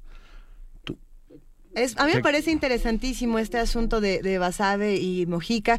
Sí, como, como bien dice Salvador Camarena, ahí se habla muy bien de ella y muy raro de él. Vamos a ver qué pasa con el PRD a partir de este momento. Vamos a ver si el PRD se puede poner en orden, ¿no? Si se No, puede no. salvar. Si se puede salvar a, a fuerza de ponerse en orden, porque ese es el, el gran problema, que, que todo el mundo sabe lo que ha implicado este, este eh, pues esta permanencia en el poder en la Ciudad de México, por lo menos de- del PRD, lo que ha sucedido a nivel delegacional. Pero que ya está cambiando, la justo. falta de transparencia, entonces vamos a concedamos el beneficio de la duda, ¿no? Por supuesto. A que de Ah, veras vuelvan a ser partido de oposición. Morena ya está empezando a ser uh, un, un fiel de la balanza importantísimo, por lo menos en la Ciudad de México y en algunos otros lugares de la República. Muchas cosas siguen pasando aquí en nuestro país. Vamos a nuestra siguiente nota nacional.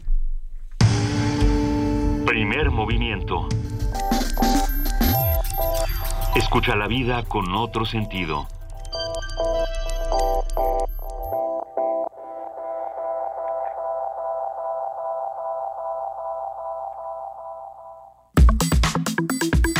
Nota nacional. Un total de 16 conciertos gratuitos se incluyen en el programa artístico y pedagógico que este año ofrece Instrumenta Oaxaca, proyecto que cumple ya 12 años, que del 11 al 22 de noviembre va a ofrecer también talleres, conferencias y ensayos abiertos al público. Entre los artistas que componen el programa de Instrumenta Oaxaca 2015 se encuentran la orquesta canadiense Nouvelle Ensemble Moderne, el reconocido flautista Pierre Yves Artaud, el oboísta inglés Nigel Shore y el afamado cuarteto latinoamericano de cuerdas, supongo. La intención de este festival es impulsar el aprendizaje musical, pero también lograr una formación humana, en donde las personas puedan aspirar a nuevos horizontes profesionales y personales. Instrumenta Oaxaca reitera así su intención de continuar como un programa pedagógico y artístico que alienta la, espe- la especialización musical, así como la creación y disfrute de la música contemporánea. Bueno, pues para brindarnos más detalles sobre este proyecto, hoy nos acompaña en la línea Ignacio Toscano, él es fundador y director general y vamos a platicar con él esta mañana. Ignacio, muy buenos días, ¿cómo estás? ¿Qué tal? Buenos días a los tres. Un gusto escucharte. Cuéntanos, por favor, qué es esto de Instrumenta Oaxaca. Hace, bien decías, hace 12 años se fundó este programa de perfeccionamiento musical. Algunas gentes decían que era un festival y yo siempre hacía la corrección de que no era un festival, un festival que hay muchos y maravillosos, es el que contrata a grupos artísticos para hacer presentaciones geniales. Lo que nosotros hacemos justamente, y viste una pequeña lista de los maestros que estarán, es invitarlos a que estén en Oaxaca, a que compartan sus conocimientos, que son muchos, vienen de grandes orquestas del mundo y de grandes escuelas. Nigel Shore viene también, en fin, es una lista enorme. Y llegan a Oaxaca, hay que decirlo, al principio hace dos años no nos conocían, ahora sí nos conocen en el sector musical, eh, fuera de México y de México, por supuesto. Llegan, ofrecen clases, cursos y talleres de un repertorio que se decidió, se decidió mancomunadamente entre los maestros y el coordinador académico y un servidor. se anuncia en nuestra página cuál es el repertorio que se va a perfeccionar, se inscriben muchos alumnos, llegan a Oaxaca y empiezan las clases. El gran reto es de que se- ese repertorio decidido se perfeccione y el resultado sean conciertos al público. Cerramos un círculo muy particular en ese sentido educativo. Las, los conservatorios, las escuelas de música en todo el país cumplen con una labor espléndida. Nosotros hacemos otra labor que tiene con el perfeccionamiento. Hola, Nacho Toscano, soy aquí. Te mandamos un enorme abrazo. Este, y es que me suena, suena maravilloso. Yo conozco bien Instrumenta Oaxaca y funciona como una suerte de campus de otoño, ¿no? Sí. Pero un campus expandido, porque logra llegar a la población y esto lo hace ser eh, de alguna manera único en su género, por lo menos en nuestro país. Sí, desde siempre eh, pensamos que todo este trabajo no se debería de quedar dentro de una escuela y con el conocimiento nada más para los alumnos, los maestros, sino que esto esto tendría que mostrarse. A ver, ahora tenemos un gran reto. Le estamos apostando mucho a la música actual. Parte del repertorio es música actual. Por supuesto, de los mejores compositores del mundo. Digo un ejemplo. y, voy a hablar de otra cosa. Vamos de la tradición a lo más actual hacemos la inauguración presentando a la Orquesta Mexicana, que es una orquesta que fundó Carlos Chávez hace 82 años, y comisionó a varios de sus colegas obras para esa orquesta. ¿Por qué se llama Orquesta Mexicana y en qué consiste?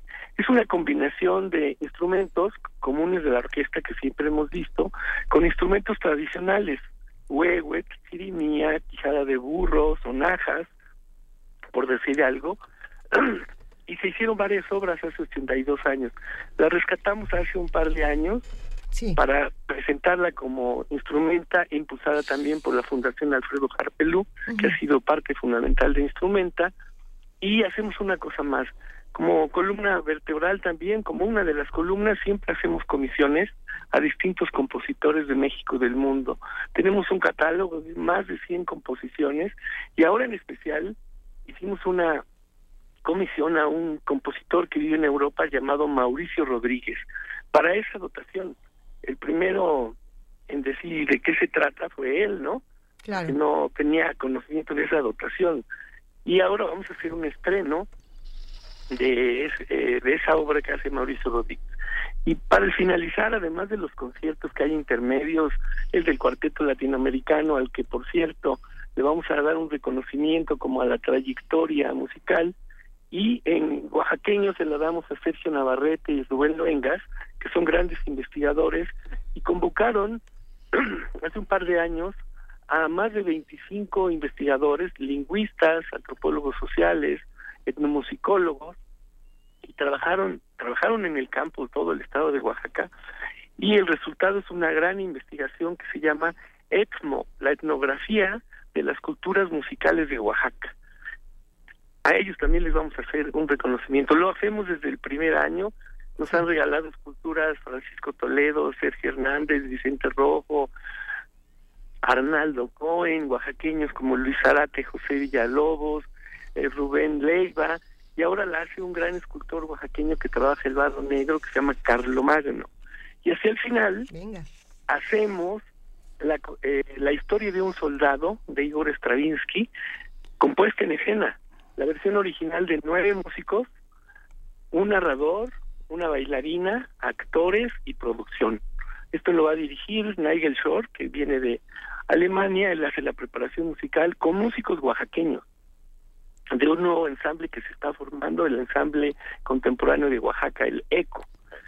Y también, además de esto, haremos unos cursos especiales en Tamazulapan Mije, de repente cuando se puede hacemos acciones también en algunos municipios.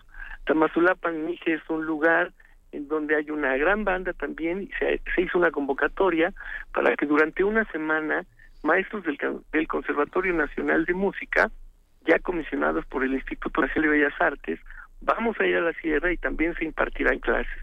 O sea nuestra oferta es bastante plural y nos gusta mucho. ¿Cómo, podemos saber más sobre Instrumenta Oaxaca? Hay, una, hay una página www.instrumenta.mx. Ahí encontrarán la programación, los hits, los maestros, toda la información ampliada de lo que acabo de comentar. Ahora, una cosa más. que me parece fundamental. Todo lo que se hace en la cultura, todo lo que hacemos en Instrumenta, cada instancia pública o privada, tienen un objetivo que, que cumplir muy claro. Es un tema social, evidentemente.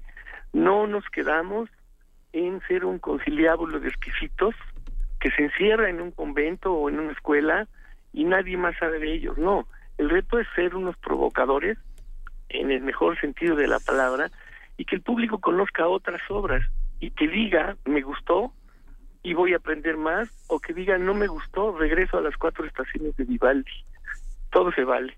Pero el reto es que nosotros pongamos las condiciones para que los alumnos, los maestros y el público se enfrenten a este repertorio. Entramos a la página instrumenta.mx y vemos que hay un área de, de registro donde tenemos que, que, inscribirnos a diferentes actividades. ¿Cómo le hacemos? Cuéntanos, a ver, Ignacio. Eso principalmente es para los alumnos que van a tomar los cursos. Uh -huh.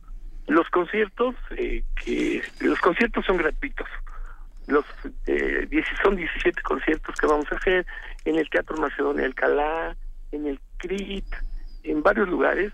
Esos son de acceso gratuito. Pues, y sí. debe estar y debe estar la programación del día a día. Así iniciamos, es. Iniciamos este miércoles a las 11 de la noche en el Teatro Macedonia Alcalá.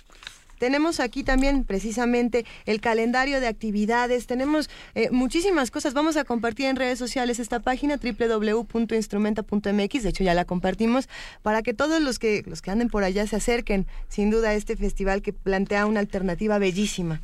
Ah, querido Nacho Toscano, ya para despedirnos, cuéntanos un poco, porque es sin duda importante para Instrumenta Oaxaca y para todos los esfuerzos que han llevado a cabo, acerca de la función social del arte, cómo el arte se convierte en este instrumento para Instrumenta, para uh, hacer cohesión social, para restituir el tejido social alrededor suyo. Yo te lo dividiría en dos, fíjate.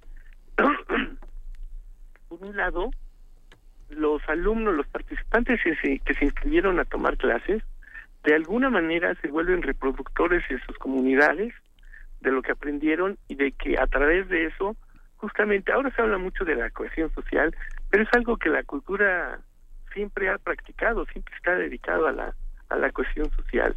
Entonces se vuelven replicantes y al llegar a sus lugares de origen, sea en la sierra o sea en Puebla, en Tijuana o, o en la ciudad que sea, el hecho de que reproduzcan sus conocimientos y los compartan implica así reuniones que vean su trabajo, que escuchen su perfeccionamiento y en el público también. Yo no tengo duda de que las gentes que van a los conciertos o a cualquier actividad cultural, me olvido de los conciertos de instrumenta, sí.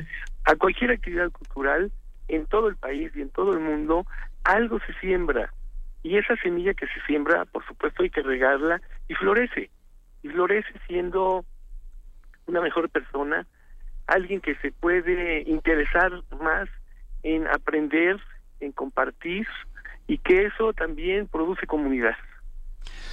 Pues larga vida Instrumenta Oaxaca, te mandamos un muy fuerte abrazo y bueno, subiremos a nuestras redes toda la información, ya están subidas a nuestras redes toda Así la información es. acerca de Instrumenta 2015. Del 11 al 22 de noviembre, todos por allá. Un abrazo. Gracias. No, abrazo hasta luego.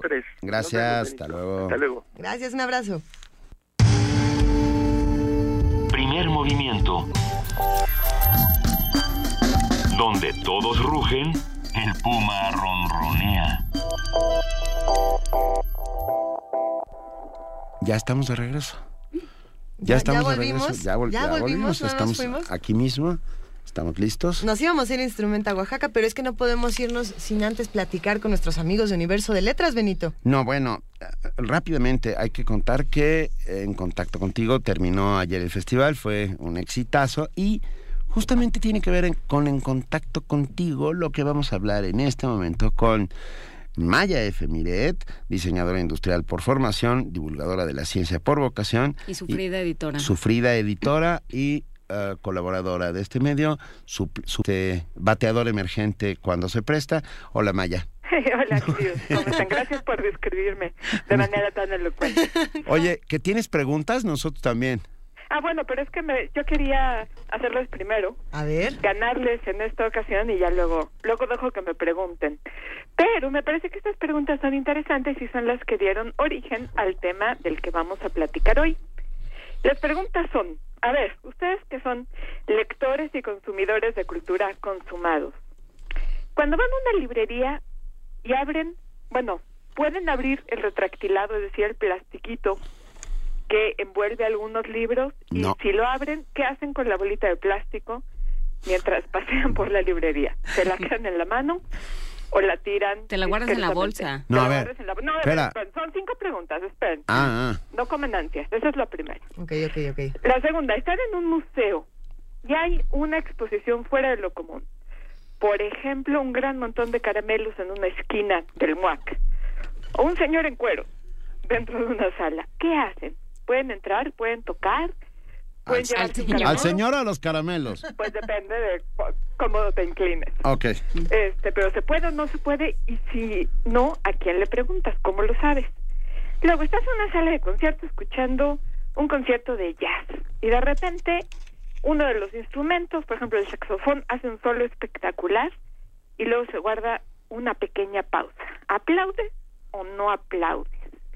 O estás en el teatro y de repente uno de los actores se dirige hacia el público. ¿Contestas o no contestas? Y finalmente estás en un blog, por ejemplo, y estás de acuerdo o no con lo que dice quien escribió el blog, a quien llamamos bloguero, ¿qué haces para hacérselo saber? ¿Le respondes o no le respondes? O el blog es una especie de libro cerrado en el que pues, ya una vez leído no puedes externar tu opinión en línea. ¿Ustedes tienen respuestas a estas preguntas? Ah, unas sí y otras no. Luna, Luna, Luna, ¿cómo? No, pero unas sí y otras no. no. ¿No fuiste apuntando? Yo aquí tengo mis respuestas. Ah, ok, ok, ok. A ver, yo digo, Sí, no, no, sí, no se abre el rectactilado de los libros en las abre. librerías. ¿Y cómo ¿Por sabes qué hay no? dentro del libro? ¿Por qué no? Porque para Pides eso hay. permiso. A ver, a ver, hay Yo libros sí muestra. Generalmente hay uno abierto. Pues no, no, no, no siempre, porque hay Pero- quien toma ese y se lo lleva a la caja y lo, se lo lleva a su casa. Entonces, Yo digo que no se puede. El retractilado está justo para que no lo abras, para yo- que yo- llegue al consumidor Sí, completo. pero Yo he trabajado, consumidor. trabajado en algunas librerías donde sí se puede y de hecho se vuelven a envolver los libros una vez que esto ¿Tienen una máquina de retractilado? tienen una máquina para retractilar. Ok, sí. cosa, cosa extraña, ¿eh? Pero bueno, yo creo que las, las preguntas las estás haciendo budistamente.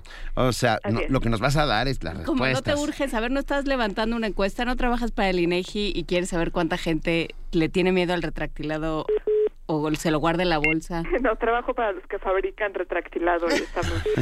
Queremos saber este, y si hay que producir más este año o no. Todas estas preguntas tienen trampa, querida Maya. Pues mira, en realidad no tienen tanta trampa, pero dieron origen a una colección que precisamente por eso estoy hablando yo en nombre de publicaciones.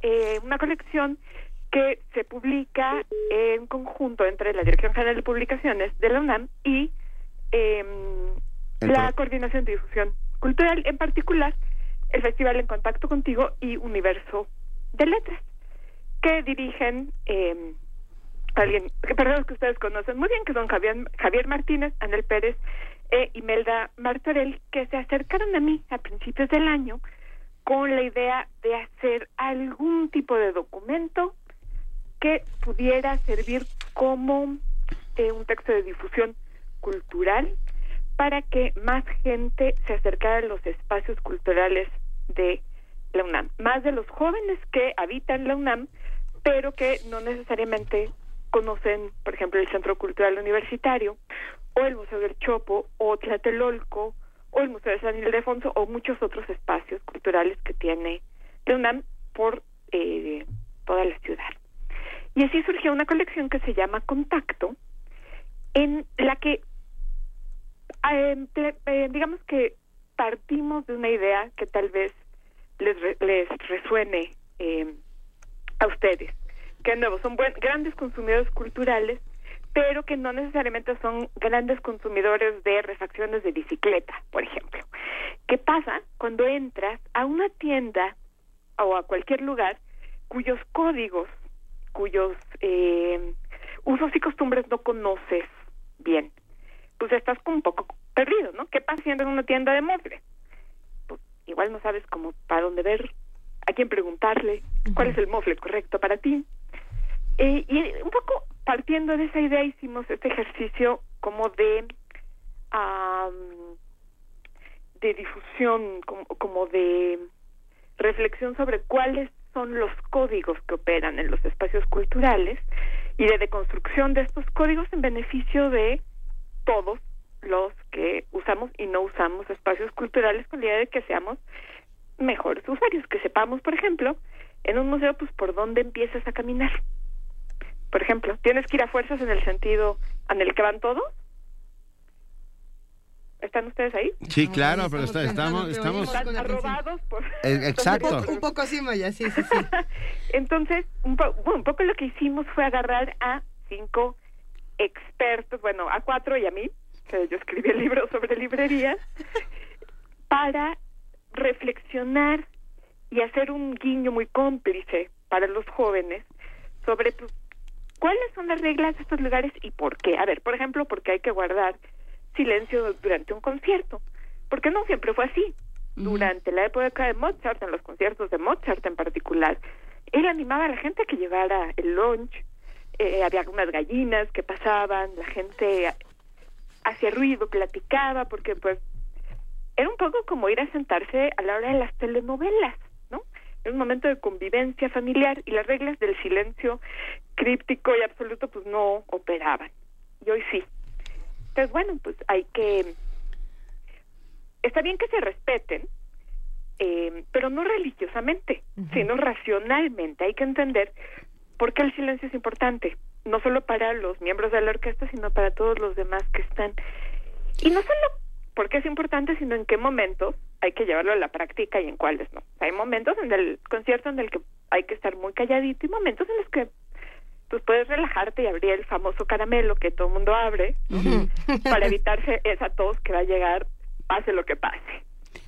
Y lo mismo sucede en todos los otros espacios, incluso, bueno, en los foros virtuales, que eh, estamos acostumbrados un poco más a usarlos, porque todos somos en cierta medida usuarios de foros virtuales, como las páginas de los museos, las redes sociales, los blogs, los periódicos en línea, los eh, libros electrónicos, por ejemplo. Pero, bueno, hay pequeñas reglas, tips, reglas de urbanidad elementales eh, y truquitos para no solo ser consumidores, sino también ser productores de cultura. Ah, qué bonito.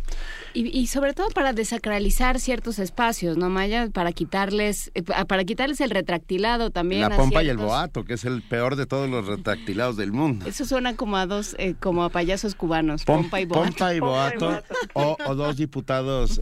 Tienes cierta obsesión con los diputados, Benito, lo he notado. No, claro que sí. Sí, todo, encarna todo lo malo del mundo, como la caja de Pandora. Exactamente, los abres y bueno. Claro, la idea es, eh, por ejemplo, en el tema de salas de concierto, que es un tema que a mí me preocupaba mucho porque son espacios muy imponentes. Si entras a la sala Nezahualcóyotl, es como entrar a, a una iglesia, ¿Eh? ¿no? Es un espacio verdaderamente sagrado. Y entonces, bueno, pues uno siente que si va a Fachosón, pues no puede entrar, ¿no? Entonces, eh, analizamos un poco, pues, cuál es la idea tras ir vestido de un modo o del otro y llegamos a la conclusión, por si quieren saber, ¿no? De que, pues, puedes ir vestido como si fueras al cine. La época en la que uno tenía que ir, este, de pompa y boato, pues, ha pasado un poco. Y si quieres ir de largo, puedes ir de largo. Y si quieres ir de jeans, puedes ir Pero es que también eran espacios donde, donde te querían, era para que te vieran, ¿no? Era para ver y ser visto. No, era para hacer, era y para ir a conseguir un duque con el que uno pudiera casarse. Sí, o sea, pensando en películas como La Edad de la Inocencia, por ejemplo, Gran película. eh, pues sí, realmente de lo que se trataba era de, una vez más, placearse, ¿no? De, de que te vieran, de que vieran que eras una, una señorita casadera, pues era un escaparate, era el marce cal- salchi carne y salchichonería. No lo digas. Pues sí. Bueno, piensa en No digas. Bovary, piensa en, ¿cómo se llama esta película maravillosa con Glenn Close? Eh, La- no, las relaciones peligrosas. no. Religiones peligrosas, ¿te acuerdas cuando ella está ya desacreditada, deshonrada? El momento la ópera? espantoso, sí, sí, sí, sí, Y es una pesadilla. en La ópera es pues es el momento de su caída ¿no? Sí. social, ¿no? De su de su desgracia social. Entonces, bueno, eso ya no pasa, o sea, ya nadie los va a ver feo. En general nadie los va a ver feo si entran casi en ningún lado y esa es una de las cosas que más nos interesa eh, subrayar en los libros, ¿no? Los espacios culturales son de todos y si uno cumple ciertas reglas que tienen sentido y que no son arbitrarias, como el silencio, como el aplauso, bueno, si no quieren aplaudir, pueden aplaudir. Lo que es Hashtag, ya no sé que no aplauden. ¿Perdón? El No, hashtag ya sé que no aplauden, Aquí, aquí sí aplaudimos. Aquí sí aplaudimos, exacto. No, bueno, pues es que es padrísimo aplaudir porque entre otras cosas, bueno, yo descubrí justo en ese libro que el aplauso es un abrazo simbólico, Sí. ¿no? Como no puedes ir y abrazar a todo uno, cada uno de los miembros de la orquesta sin que la cosa se ponga un poco extraña, eh, el aplauso es como si tomaras entre tus manos a alguien y lo le dieras unas palmaditas en la espalda, solo que las tú solito de tu butaca. Bueno, ya podemos encontrar los libros de Conecta. Eh, Contacto, contacto. Eh, todavía no. No. Están en imprenta como debe ser, Ah, pero porque se van a presentar en Guadalajara. se presentan en Guadalajara. Allí ya estarán en venta y a partir de Guadalajara los podrán encontrar sin duda en las muchas y hermosas librerías de la UNAM. Eh, les recomiendo que lean, por supuesto, primero el libro de librerías, que el que Claro. escribir yo para que sepan cómo comprarlo. Y una vez que hayan hecho eso, pueden comprar eh, Artes Escénicas, escrito por Juan de Arturo Brennan, eh, salas de concierto por Guadalupe de Rivas, museos por Arturo Vallejo y foros virtuales por David Domínguez Herbón, que es un libro bastante particular porque, pues finalmente, Internet es una obra En progreso, construcción. a diferencia de lo que pasa con las reglas de espacios que ya están como muy bien establecidos, como el teatro, el guiñol, eh, Así es. y cosas por el estilo. Así que bueno, pues los invito a que las conozcan y sobre todo a que le pierdan El miedo. el miedo a todos los espacios, los Venga. culturales y los que no. Millones de gracias, Maya Efemeré. Te mandamos un fuerte abrazo y un beso. Yo también a ustedes. Venga, Gracias por todo. Maya. Besos, chao. Movimiento. Donde la raza habla.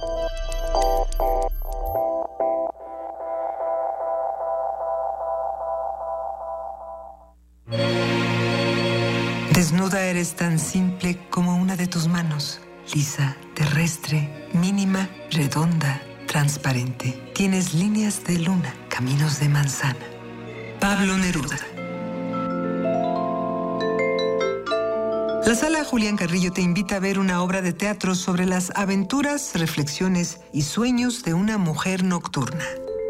Tan desnuda como la luna. Dirección y dramaturgia de Gabriel Pingarrón. Los lunes de noviembre y el 7 de diciembre a las 8 de la noche. En Adolfo Prieto 133, Colonia del Valle. Entrada gratuita. Apta solo para adolescentes y adultos. Radio UNAM.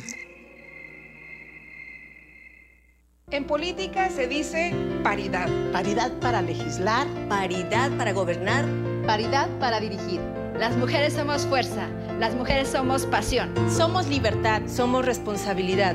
En México las mujeres somos mayoría. Y solo queremos igualdad. Y la igualdad es la mitad de todo. ¡Que vivan las mujeres! Que vivan las mujeres. ¡Que vivan las mujeres! Que vivan las mujeres. Que vivan las mujeres. Que vivan las mujeres. ¡Que vivan las mujeres! PRD.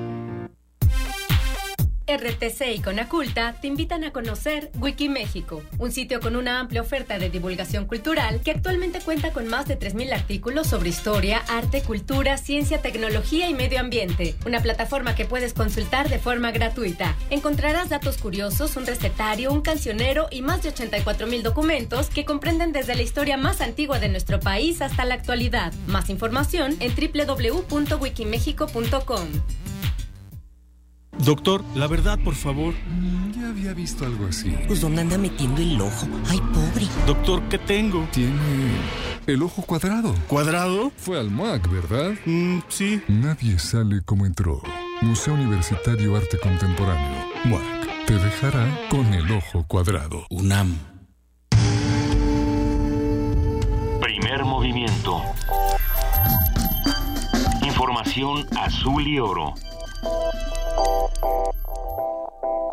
Vamos a nuestro corte informativo de las 9 de la mañana con nuestra compañera Elizabeth Rojas. Bienvenida de nuevo, Elizabeth. Gracias, Luisa. Buenos días.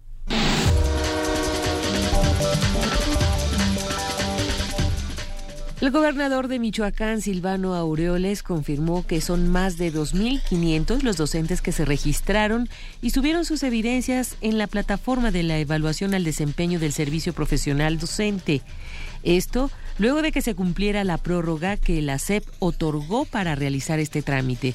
El mandatario local reiteró que aquellos profesores que se registraron tienen garantizada su plaza, mientras que los que no acudieron al llamado están en riesgo, porque dijo no habrá vuelta atrás en la aplicación de la reforma educativa. La Comisión Nacional de los Derechos Humanos asesorará y acompañará a los familiares de personas desaparecidas en todo el país para la elaboración de una ley general. Al encabezar una reunión de trabajo con el movimiento por nuestros desaparecidos en México, sin las familias no, el ombudsman nacional Luis Raúl González Pérez les dijo a los familiares de víctimas de desaparición que la Comisión Nacional de Derechos Humanos tendrá participación activa en el proceso de elaboración de la ley de acuerdo a sus atribuciones. En el encuentro, los familiares solicitaron asesoría que se, para que se logre incorporar la declaración de ausencia y dar personalidad jurídica a los interesados en cuestiones de derechos patrimoniales. El Partido del Trabajo anunció que impugnará la pérdida de su registro. A través de un comunicado indicó que este martes 10 de noviembre presentará un recurso de impugnación contra la resolución tomada por el Consejo General del Instituto Nacional Electoral. El Partido del Trabajo reclama que se tome en consideración para determinar la votación válida emitida la elección extraordinaria en un distrito de Aguascalientes que fue anulada tras las votaciones en junio y se, se celebrará el próximo 6 de diciembre. En información internacional, el presidente Barack Obama anunció este viernes que al no servir a los intereses de Estados Unidos, se ha rechazado la construcción del mega oleoducto Keystone XL, a través del cual se trasladaría petróleo desde la frontera con Canadá hasta el Golfo de México. Dicho proyecto radicaba en la construcción de una infraestructura de más de 2.700 kilómetros para trasladar una variedad de petróleo altamente contaminante. Diversos grupos ecologistas se manifestaron en contra del proyecto al señalar que con él se reforzaría la dependencia de energías fósiles y las tuberías atravesarían espacios protegidos. Por su parte, Obama afirmó que con esta decisión final se pretende contribuir para prevenir los peores efectos del cambio climático y consolidar su liderazgo en esta materia ante la próxima cumbre del clima que se realizará en diciembre en París. Para la ONU hay un progreso histórico semanas antes de la cumbre sobre el clima en París. La campaña para limitar las emisiones de gases de efecto invernadero y evitar que las temperaturas del planeta se eleven descontroladamente ha visto un avance histórico en las semanas previas a la cumbre sobre cambio climático que se celebrará en París, aseguró este viernes la ONU. Cuando falta menos de un mes para que los gobiernos se reúnan en la capital francesa, el programa de la ONU para el Medio Ambiente, PENUMA, señaló que ha visto un cambio significativo en el número de países dispuestos a limitar las nocivas emisiones. Aún así, el organismo advierte en su informe Brecha de emisiones que las medidas propuestas no serán suficientes para evitar que las temperaturas suban dos grados centígrados por encima de los niveles preindustriales para 2100.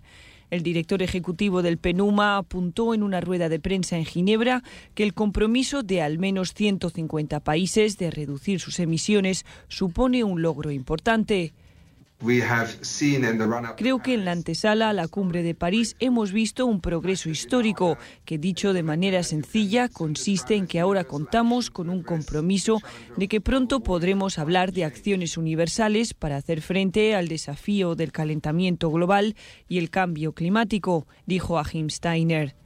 La esperanza es que de los debates en París surjan nuevos esfuerzos por parte de la comunidad internacional para trabajar en conjunto. Un elemento clave serán las energías renovables, algo por lo que los expertos de hace 10 años no apostaban, pero que pronto podría producir electricidad más barata que los combustibles fósiles, dijo el funcionario.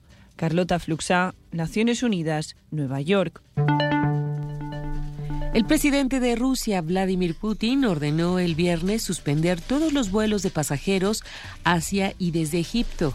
Esto mientras no se esclarezca lo que ocurrió con el avión de la aerolínea Metrojet creyó en la península del Sinaí con 224 personas a bordo el pasado sábado.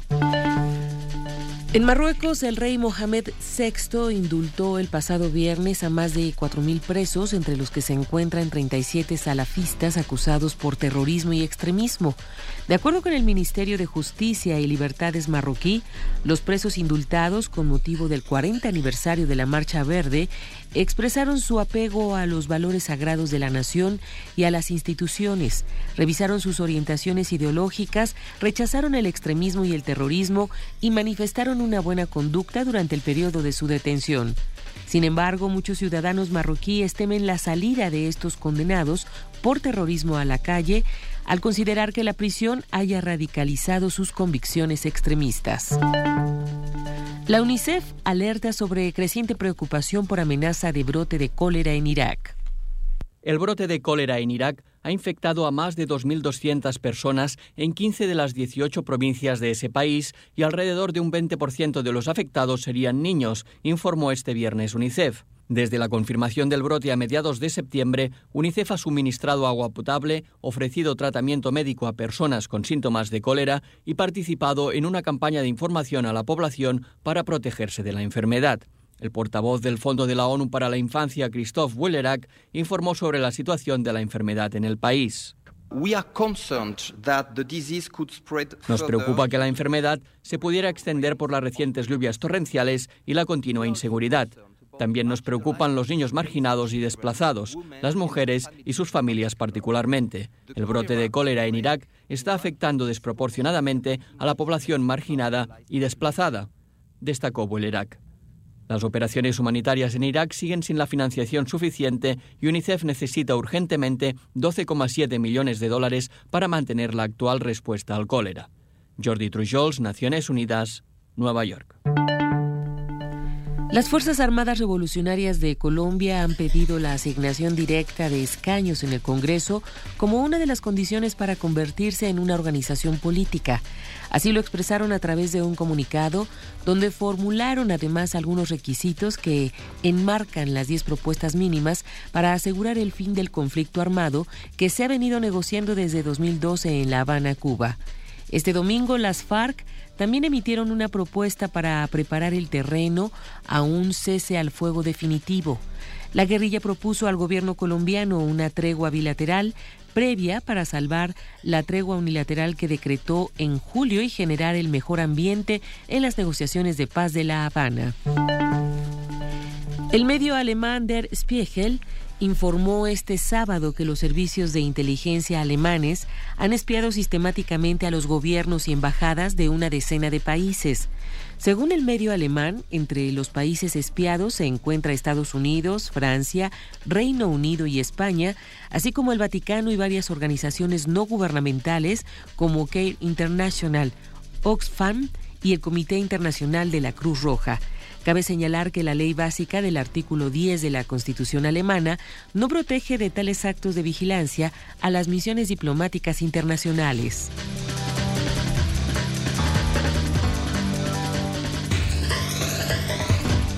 Muchísimas gracias, Elizabeth Rojas, por este corte informativo de las 9 de la mañana. Que tengas un gran día y nos escuchamos mañana. Gracias, Luisa. Excelente inicio de semana para todos. Muchísimas gracias, Elizabeth.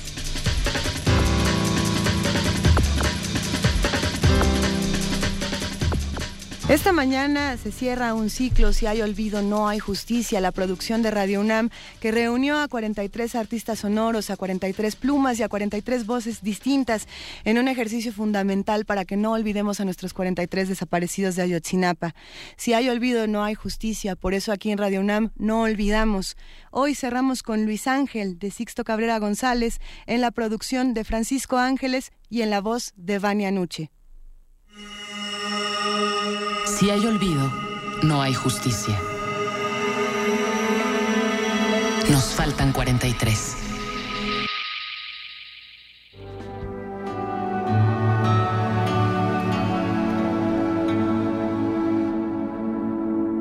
Me reclaman porque no me pronuncio. Me reclaman porque no te exijo. Me reclaman porque estoy con el sistema. Me reclaman todo Pero no estoy con nadie, ni nada me detiene.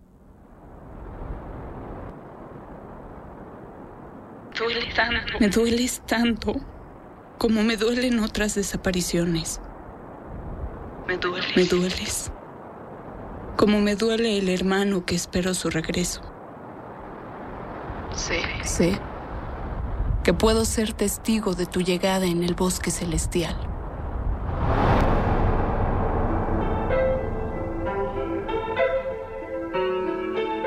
Fíjate que de la mierda, ayer vi volar una mosca, pero ha dejado un criadero.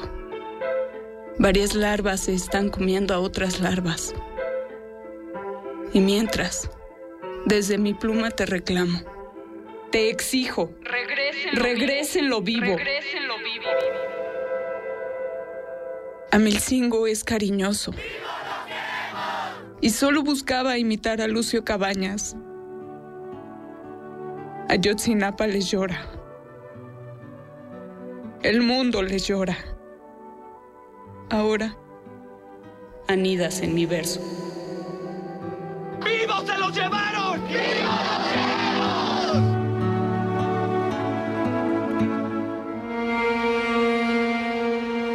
Poema Luis Ángel de Sixto Cabrera González. Voz Vania Nuche. Producción y montaje Francisco Ángeles.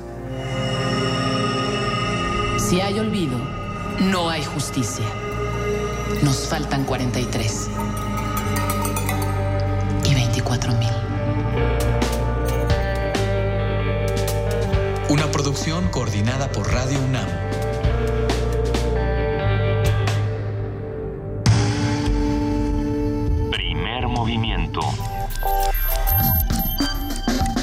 Donde la raza habla.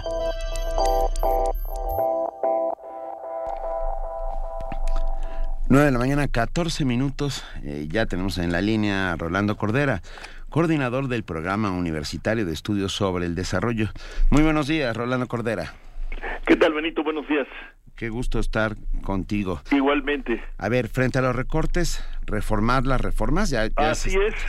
ok.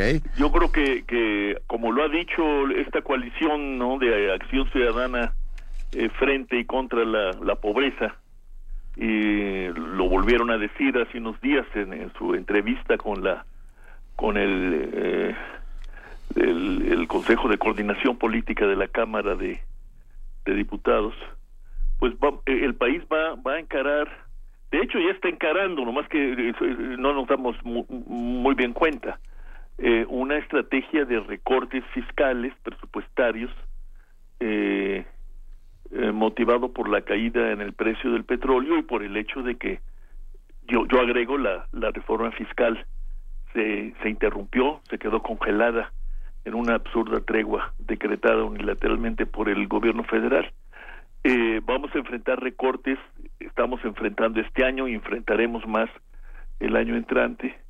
Y esto no puede ser visto tranquilamente ni como algo natural, digamos, que, que se explica por estas subidas y bajadas de los precios de un producto eh, y la incapacidad del, gobierno para recaudar eh, más y gastar mejor. Yo creo que estamos frente a un fenómeno muy serio de desajuste estructural del Estado mexicano, en particular del gobierno federal, que no se va a corregir con recortes. Pero al mismo tiempo sabemos que con los recortes se van a afectar, lo queramos o no, pues vastas áreas del, del quehacer social que están directa o indirectamente vinculados con el quehacer público y las decisiones que dentro del gobierno se tomen para apurar este quehacer, ampliarlo o no ampliarlo.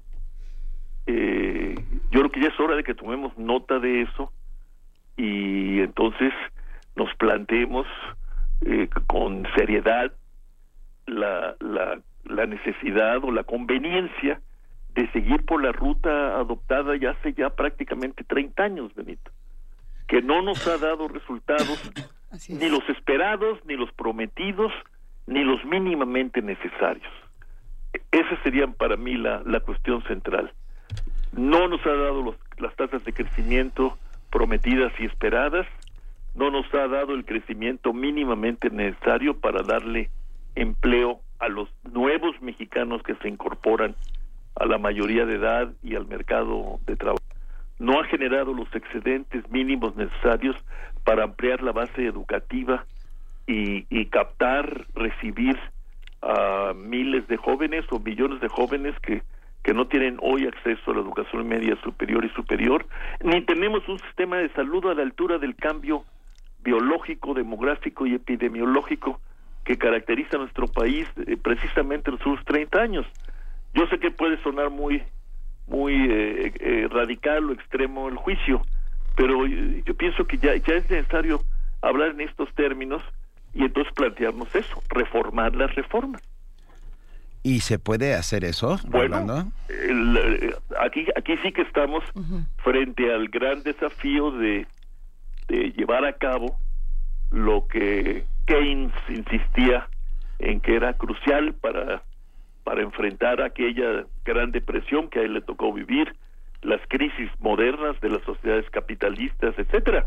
Un gran ejercicio en persuasión para convencer a los poderosos y a los no poderosos de que las ideas que hoy supuestamente articulan nuestras visiones del mundo, del presente, de nuestras cercanías y lejanías, tienen que cambiar porque porque no son eh, ideas que nos sirvan para generar este nuevos escenarios y panoramas de, de progreso colectivo, pues como le corresponde a las naciones eh, eh, modernas. ¿no? Así es. Y entonces, bueno, pues, ¿cuánto va a tardar este ejercicio en persuasión? ¿Cuáles serán las rutas y las vías? Pues eso no está necesariamente escrito. ¿Tendremos que esperar otros 30 años? Mm, Bueno, pues este, si quieres esperar 30 años está bien.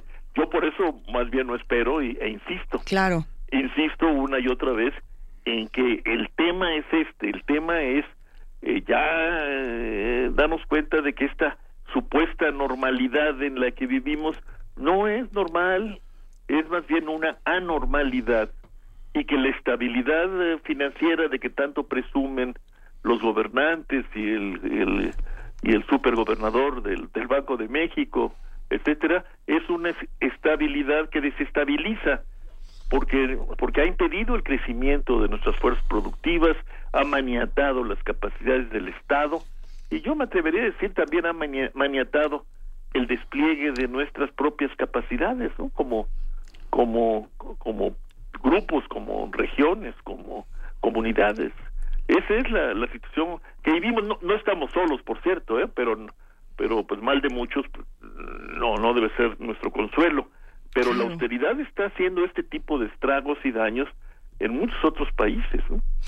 Hay una discusión en los países avanzados sobre si no están siendo víctimas de lo que hace años llamaron algunos pensadores y estudiosos de la economía la histéresis, en el sentido de que el cuerpo económico y social se encoge y se encoge por tanto tiempo que luego no se puede enderezar, ¿no?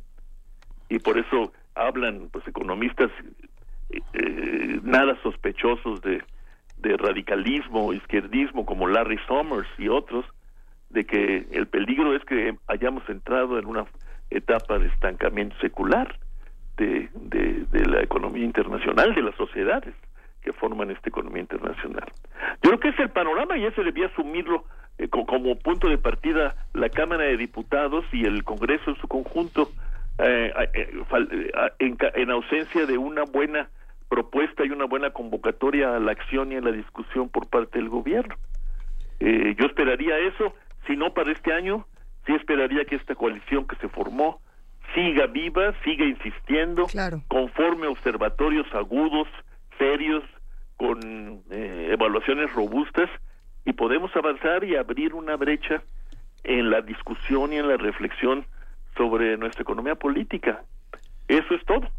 Bueno, es todo por ahora, porque, porque tenemos que seguir hablando del tema sin Y estamos lugar a contigo, dudas. Rolando. ¿Cómo? Estamos contigo, Rolando, estamos de acuerdo. Sí, gracias. Te mandamos un fuerte abrazo y seguiremos, por supuesto, insistiendo, hablando, haciendo comunidad y, y logrando eh, poco a poco desentrañar estos misterios que se ocultan en las... Pues son los misterios que ustedes afrontan, Benito. ¿Eh? Es el te- gran tema de la opinión pública, ¿no? ¿Eh? Ese, el gran tema es el tema de la opinión pública. Y cómo se constituye y se conforma y cómo puede cambiar. Por supuesto. Un enorme abrazo, Rolando Cordera. Gracias. Igualmente a todos, a los tres. Hasta, luego. Gracias, hasta luego. Primer movimiento. Para Asia.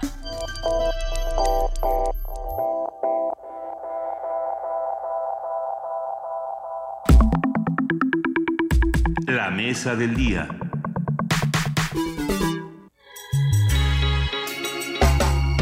A principios del siglo XX, en todo el mundo, comenzó a criminalizarse la producción, el consumo, la posesión y la venta de marihuana.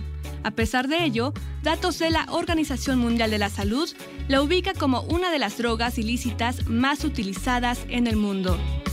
En México, de acuerdo con la encuesta nacional de adicciones 2011, la marihuana es utilizada por el 80% de los consumidores de drogas ilícitas. La semana pasada, la primera sala de la Suprema Corte de Justicia de la Nación concedió el primer amparo federal a cuatro personas para el uso recreativo de la marihuana.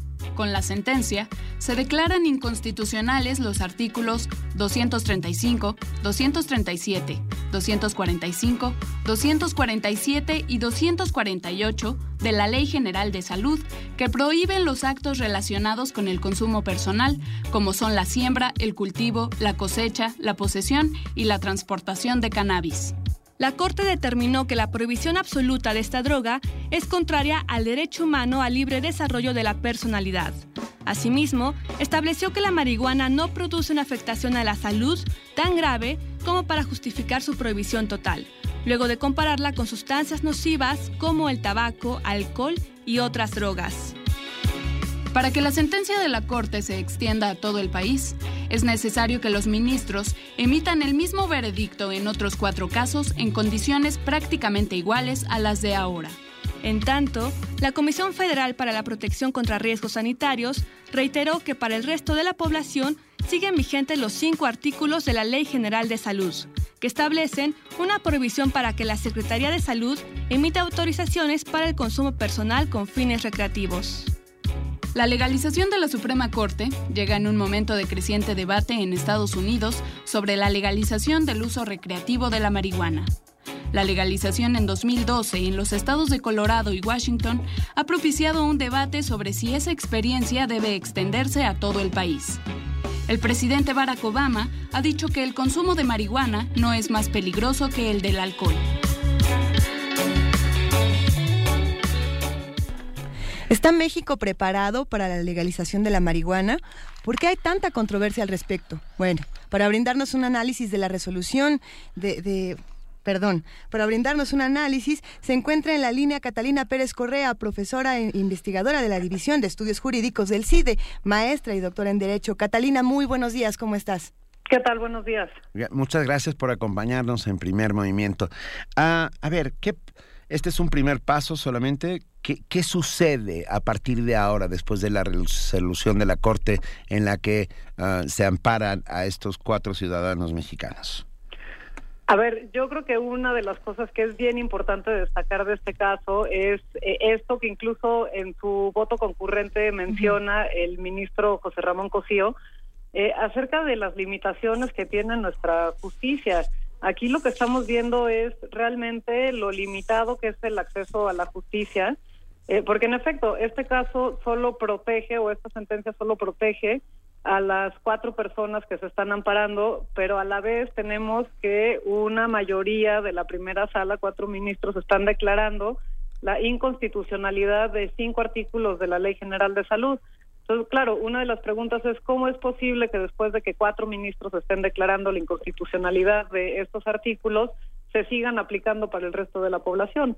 Entonces, creo que lo que la Corte hizo en este caso es aventarles al legislativo eh, la bola diciendo, a ver, aquí hay una prohibición excesiva y es desproporcionada y además no está logrando los fines que supuestamente tendría que lograr de proteger la salud de los individuos, necesita reformular la ley.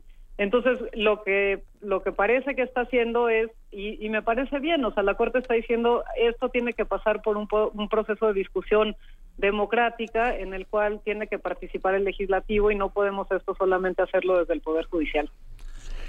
Completamente de acuerdo. A ver, Juan Eh, Inés. Catalina, buenos días. Hola, Juan Inés. Este, entonces, a ver, eh, la, la Corte lo que está haciendo es un, un guiño este, bastante, pues esperamos que bastante pesado, un empujón bastante pesado al, al legislativo a decirle, a ver, ojo con, con todas estas Pónganse leyes. Pero ya sucedió, por ejemplo, en el caso de matrimonios de personas del mismo sexo. ¿Qué, qué es lo que, qué podemos esperar que haga el sistema legislativo dado cómo se ha comportado en otros casos? A ver, ya, yo, yo quisiera pensar y me parece que hasta ahorita sí ha habido señales de que están eh, dispuestos a, a entrarle eh, al tema. Eh, ya salió el PRI a decir que quieren abrir eh, un- una consulta para, para discutir este tema, el PRD también. Eh, entonces me parece que lo que sí estamos viendo es, o- sea, ya no podemos seguir con las cosas como están. Eh, y me parece que sí hay una respuesta. Me- de, de verdad, yo, yo me, me parece que si bien solamente aplican los efectos para estas cuatro personas, no podemos dejar de, de ver eh, lo, lo importante que es esto. Eh, realmente, o sea, el- la opción ahorita del legislativo de quedarse aplicando con una a- aplicando una norma que los jueces han declarado que es inconstitucional, pues es el, tro- el peor de todos los mundos, ¿no? Eh, no sé a qué te refieres en el caso de los de los matrimonios eh, del, del mismo sexo. Yo lo que he visto ahí es, eh, pues la- la- los jueces lo que dijeron es hay una eh, es inconstitucional que se eh, siga manteniendo una diferenciación entre personas que- de distinta preferencia sexual. Eh, y ese más bien era una eh, una determinación que se le dicta, a- o sea, que, que- va hacia el ejecutivo, eh, porque son los que estaban negando los los permisos o las licencias de matrimonio en, en los juzgados. Eh, eh, de- perdón. No, no, hay, hay una suerte de, perdón, Catalina, hay una suerte de panacea ah, que es la el sentar jurisprudencia. O sea, se habla mucho de sentar jurisprudencia. En este caso, si hay más amparos, se puede sentar jurisprudencia y por lo tanto ah, llegar hasta ley. Se, se puede se puede generar jurisprudencia, lo cual quiere decir que la misma interpretación de la norma es obligatoria para todos los jueces. Entonces, o sea, sí es, es fuente de ley, no es ley como tal, pero es fuente de ley.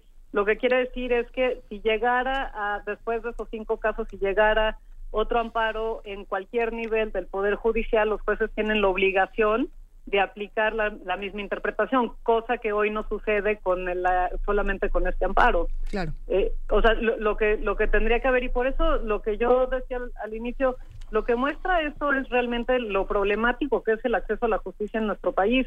Yo esto lo platicaba con abogados eh, de Estados Unidos y me decían es que yo no entiendo, yo no entiendo cómo es posible que se pueda declarar la inconstitucionalidad de una norma desde la corte, pero a la vez se siga aplicando a todo el resto de las personas.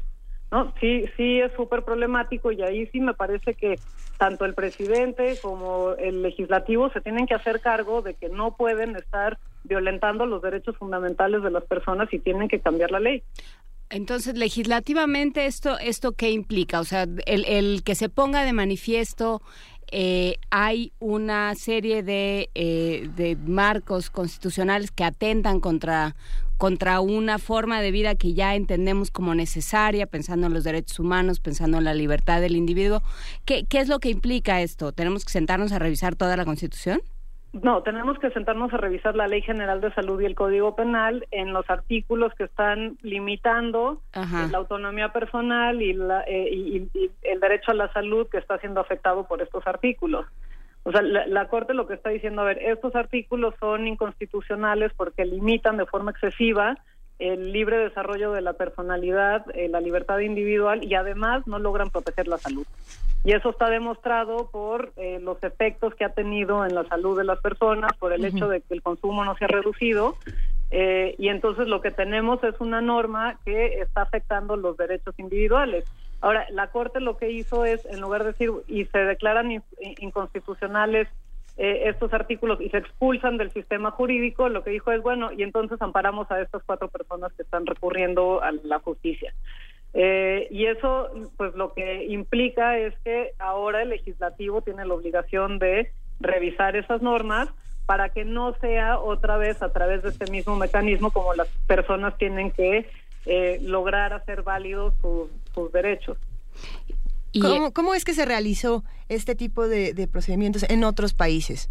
¿Cómo, ¿Cómo es que, por ejemplo, el caso de Holanda es un caso exitoso, el caso de Uruguay, el, caso de... a ver, cada uno ha sido distinto. El caso de Holanda nunca se legalizó. Lo que se hizo fue que se priorizó a nivel del Ejecutivo la persecución de los delitos. Entonces, lo que hicieron en Holanda es decir, tenemos, eh, no sé, eh, eh, cinco gravedades de delitos. El más grave es el secuestro, las violaciones, este, el homicidio, el robo en casa habitación y los fiscales tienen la obligación de perseguir todos estos delitos que están en sus escritorios antes de abrir los delitos de segundo nivel.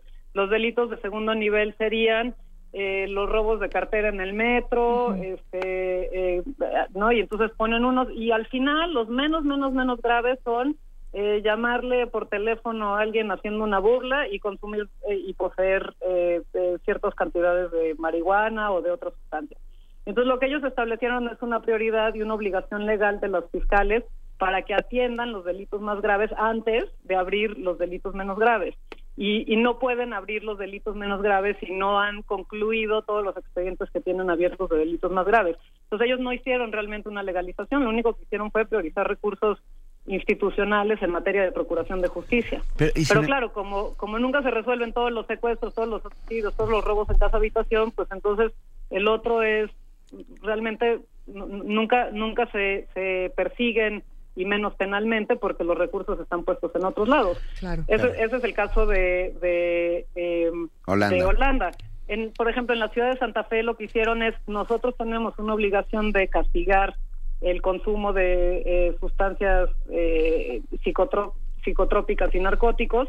Lo que vamos a hacer es que eh, vamos a establecer que se sanciona con eh, una multa de 20 dólares si te encontramos con posesión de marihuana. Y eso establecieron. Y entonces, pues realmente no toma un, no, no tiene interés para los fiscales y para las procuradurías porque las sanciones son tan pequeñas y, y, ahí tenemos que analizar el caso mexicano. El caso mexicano es de 3 a 7 años de cárcel por cierta cantidad de marihuana, ¿no? O sea, estamos realmente en unas normas que son muy excesivas, muy prohibitivas y que además lo que están haciendo es implicando el uso de recursos para perseguir algo que ni siquiera está del todo comprobado que haya un daño a la afectación de la salud pública, mucho menos a la salud individual de los usuarios. Aquí el caso aparentemente va ligado a la criminalización del consumo. Es por ahí donde podría atacarse el, el hecho, ¿no, Catalina? Sí, sin duda. Nosotros lo que la, legislación mexicana lo que está, lo que ha establecido es que si bien el consumo no es un delito, sí es un delito todas las actividades que tienes que llevar a cabo para poder consumir. Entonces, por ejemplo, la posesión en cualquier cantidad es un delito.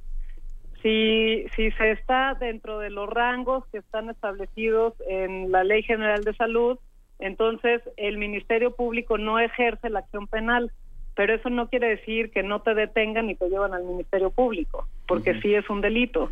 Si te pasas, o sea, si la persona que está aportando te pasa de lo que está establecido en la Ley General de Salud, entonces se procesa por narcomenudeo sin necesidad de demostrar que realmente la intención era vender, comercializar, suministrar, simplemente por el hecho de tener una sustancia por arriba en el caso de la marihuana, de los 5 gramos que están permitidos, eso ya es suficiente para que en la agencia del Ministerio Público se procese a esa persona y se tenga por comprobado el delito de narcomenudeo.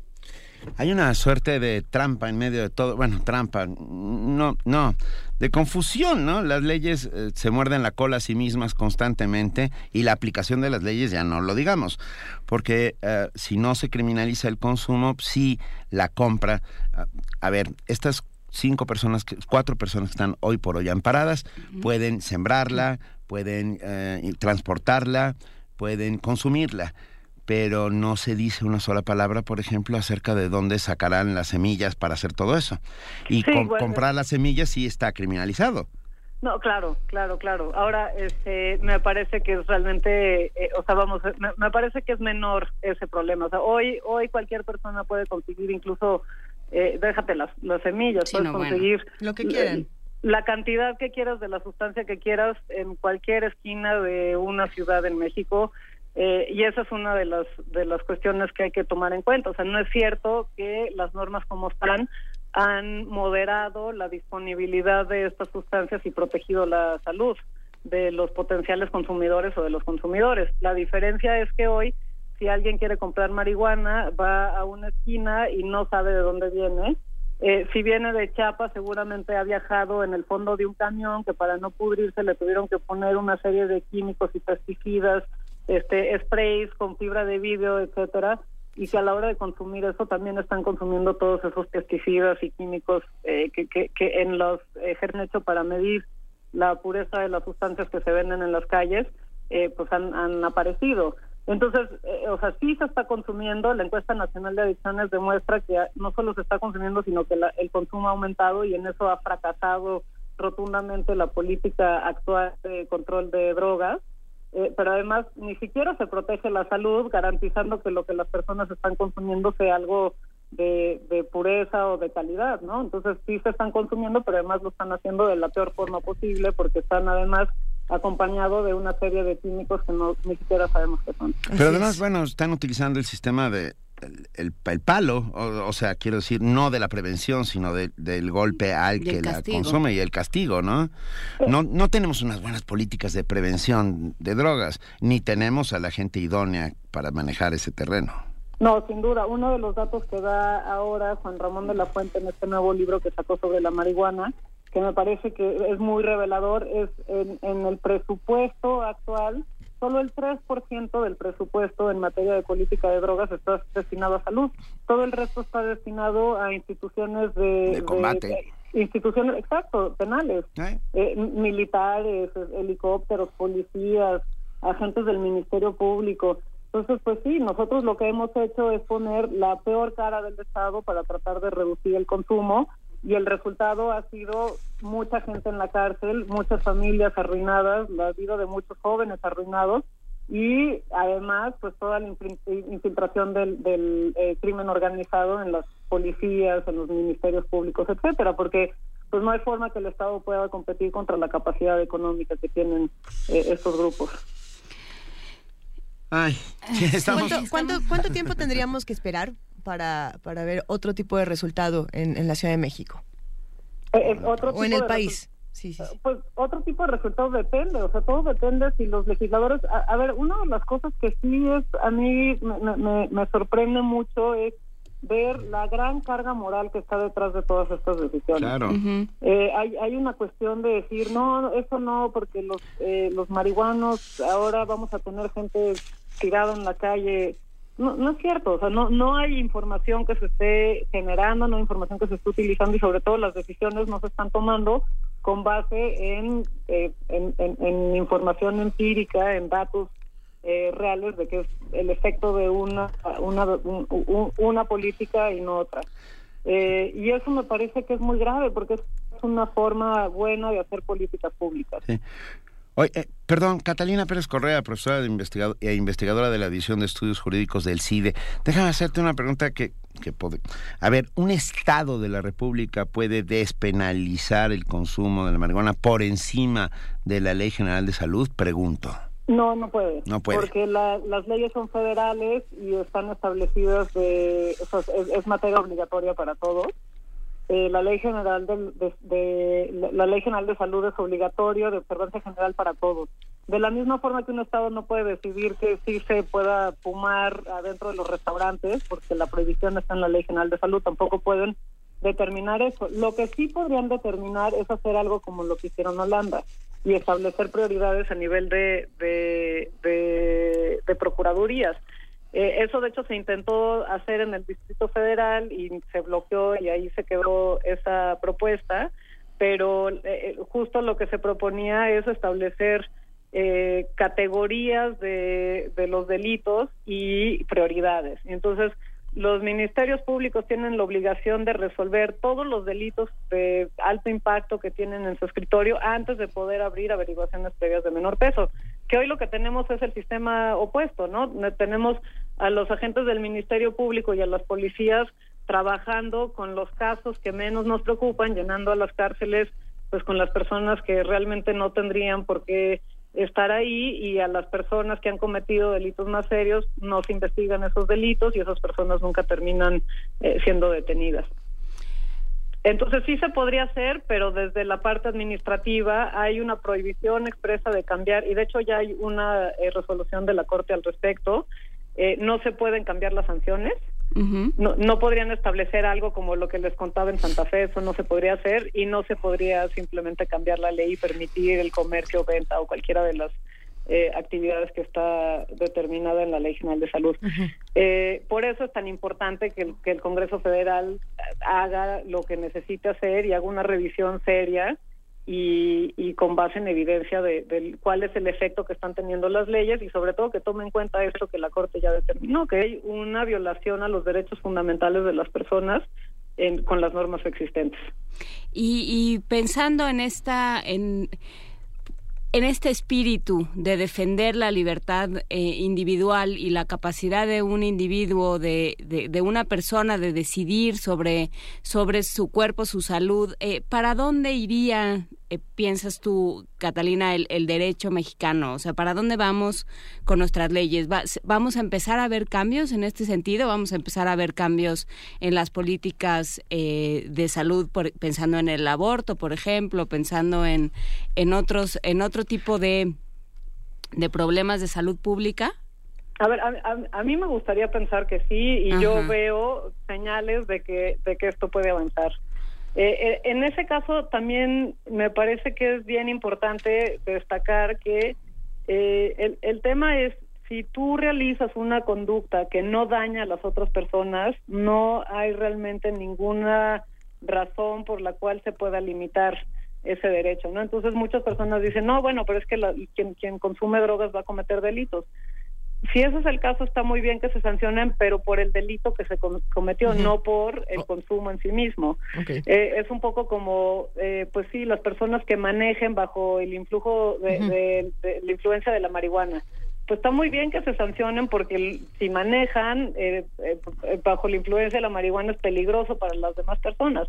Pero si una persona consume dentro de su casa, pues no hay una afectación a los derechos de terceros y eso es parte de, lo que resolvió la sentencia. Eh, me parece que hoy lo que tenemos es una ley penal muy paternalista, que lo que quiere de nuevo es imponer una visión del mundo, una visión de eh, cómo deben de comportarse las personas incluso en su ámbito privado, y pues hay una pugna ahí entre quienes creen que el Estado debe de controlar ese ámbito de las personas y quienes consideramos que no debe ser así y que las personas tenemos derecho a decidir pues qué hago yo con, con mi persona, sobre todo si no hay una afectación a ningún otro. Eh, entonces, lo, lo, lo, que está difícil aquí es, eh, eh, también se ve reflejado la polarización que hay en nuestro país, ¿no? Entre, entre algunos grupos que quieren más control del Estado y otros que lo que estamos buscando es que el Estado dé un paso atrás y que el control que haga lo haga de una forma eh, más racional y menos punitiva. Que nos traten como adultos, ¿no? Pues que, claro. A los que somos adultos, por ejemplo. Que nos, que nos traten como adultos y además, pues sobre todo que, que, que se respeten los principios de derecho penal, que es, pues tienes que probar las otras alternativas antes de eh, ir directamente al derecho penal, que en este caso, en Estados Unidos, por ejemplo, hubo un, un ejemplo eh, bien interesante con las metanfetaminas, hubo una epidemia de metanfetaminas, de, uso de metanfetaminas. Y lo que resultó más efectivo para que los jóvenes dejaran de consumir fue poner eh, fotografías de jóvenes con los dientes podridos, porque uno de los efectos del consumo de metanfetaminas es que pudre los dientes. Eh, y eso fue mucho más efectivo para las jovencitas y los jovencitos que querían consumir o que eh, pensaban en consumir una foto pensándose en sí mismos con los dientes podridos, eso no era algo que les parecía atractivo y fue mucho más efectivo que todas las amenazas que había habido anteriormente. Pues me parece que también ahí es hora de que pensemos en cuáles son las distintas estrategias que hay para proteger la salud de las personas, porque pues la actual estrategia no ha ayudado en disminuir el consumo, no ha ayudado en disminuir la violencia, no ha ayudado en proteger eh, la salud pública ni la salud individual. Entonces, creo que sí es hora de, pensar en, nuevas estrategias y, hacer ejercicios de prueba, sobre todo. Definitivamente se tienen que pensar en nuevas estrategias, se tiene que medir el daño que producen ciertas drogas, el, daño que no producen otras. Eh, para ir cerrando ya esta conversación, Catalina, para despedirnos, eh, pues, ¿qué nos recomiendas? ¿A dónde podemos acercarnos para informarnos más de todo este tema? Pues hay, hay muchos sitios. Yo les recomiendo si están interesados específicamente en el tema de la marihuana, está este nuevo estudio que hizo Juan Ramón de la Fuente con varios científicos que habla desde los efectos en la salud pública que produce la marihuana hasta el, encarcelamiento también qué efectos eh, en la salud pública produce. En el CIDE, en el programa de política de drogas, tenemos muchísima información también eh, y vamos, creo que sí hay información y, que sobre todo este debate lo que más necesita es que se haga con información y no con prejuicios. Y te agradecemos enormemente haber estado esta mañana con nosotros, Catalina Pérez Correa, profesora e investigadora de la División de Estudios Jurídicos del CIDE, maestra y doctora en Derecho. De verdad, muchísimas, muchísimas gracias. Muchísimas gracias a ustedes. Un saludo muy cordial. Hasta Bonita semana, adiós. Gracias, igual. Movimiento. Donde la raza habla.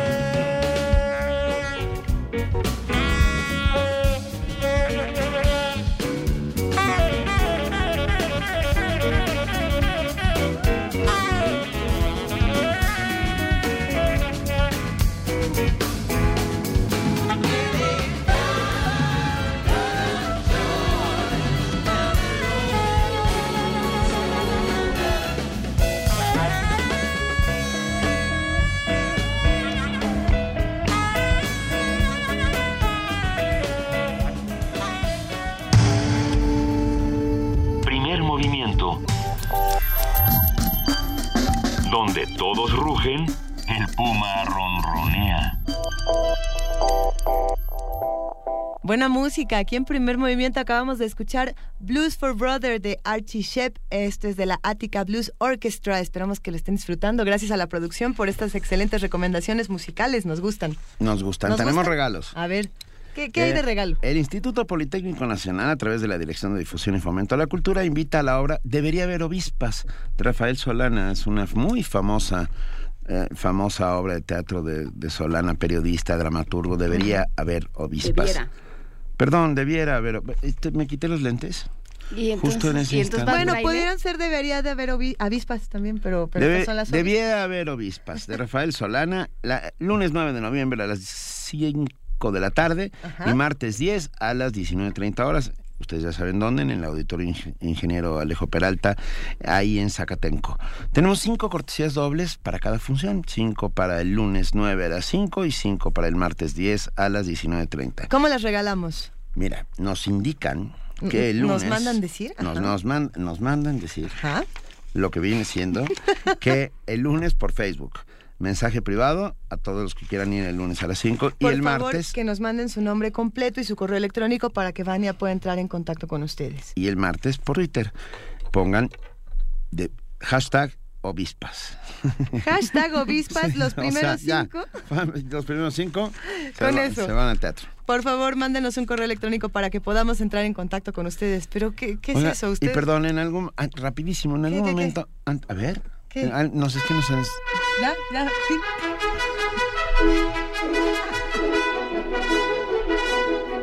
Vania Nuche ya está con nosotros para contarnos que hay. Muy bien, ¿eh? Ya te mandaron muchas felicitaciones Hola, por, Vania. por- Si no hay olvido, si hay olvido, no hay justicia. Un Muy gran bonito. trabajo dirigido por nuestro gran compañero Paco Ángeles. Hola, Paco. Hola.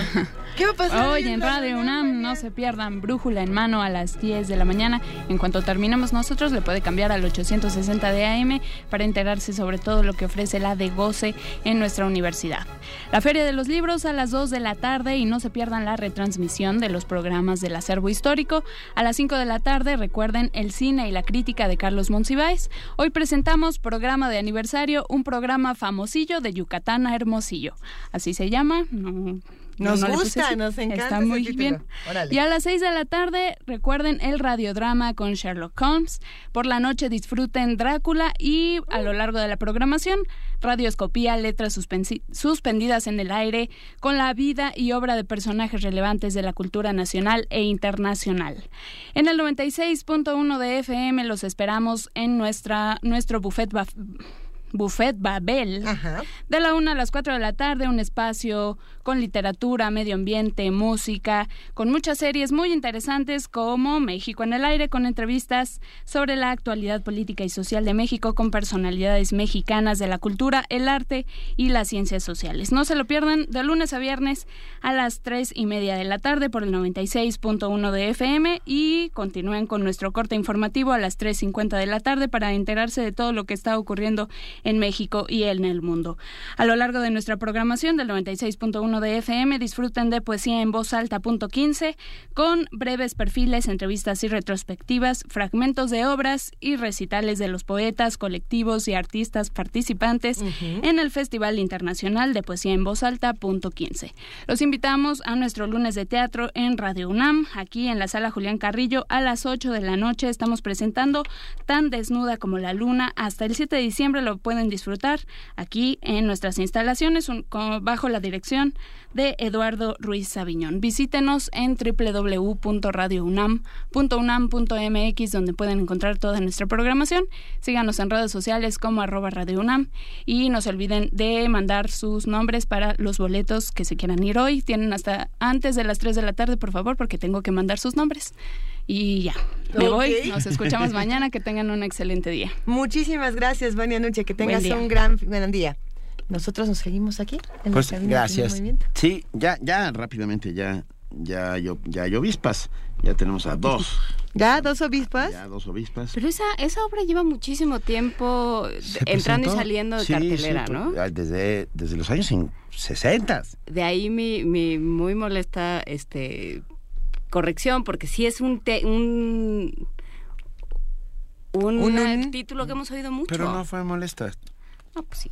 Oigan, antes de que nos vayamos hay algo que quiero contarles. Ok. Sí, quiero Ah. contarles que el fin de semana, dentro de todas las actividades que hicimos, que, que estuvo la FILIG en contacto Es que usted- contigo, aunque ustedes no los crean, además de estar aquí todos los días, tres horas. nos juntos, fuimos a recorrer todas las nos, actividades. nos- nos vamos juntos los fines de semana a cosas. Así o sea, es. para que vean. Y bueno, la Dirección de Publicaciones de la UNAM puso un juego en, en- en contacto contigo, divertidísimo, donde uno tenía su equipo, que puede ser el equipo Shakespeare, el equipo, ¿qué, qué otro equipo había? El equipo Virginia Woolf, el equipo Oscar Oscar, Wilde, que siempre perdió. Yo no sé por qué Oscar Wilde había- no tuvo ¿Y buena terminaron en la cárcel? El equipo Chaplin también. Bueno, y, y el equipo Zebra, había un equipo de una cebrita. la cebra después dejó de jugar, ya Ah, nada más se, quedaron en ok. esos equipos. Y tuvimos la oportunidad de jugar un rato con todos los que estaban ahí asistiendo a la UNAM. Nos divertimos muchísimo y nos dieron libros. Nos dieron libros que son para los que nos están escuchando y que mañana vamos a regalar para que estén al pendiente.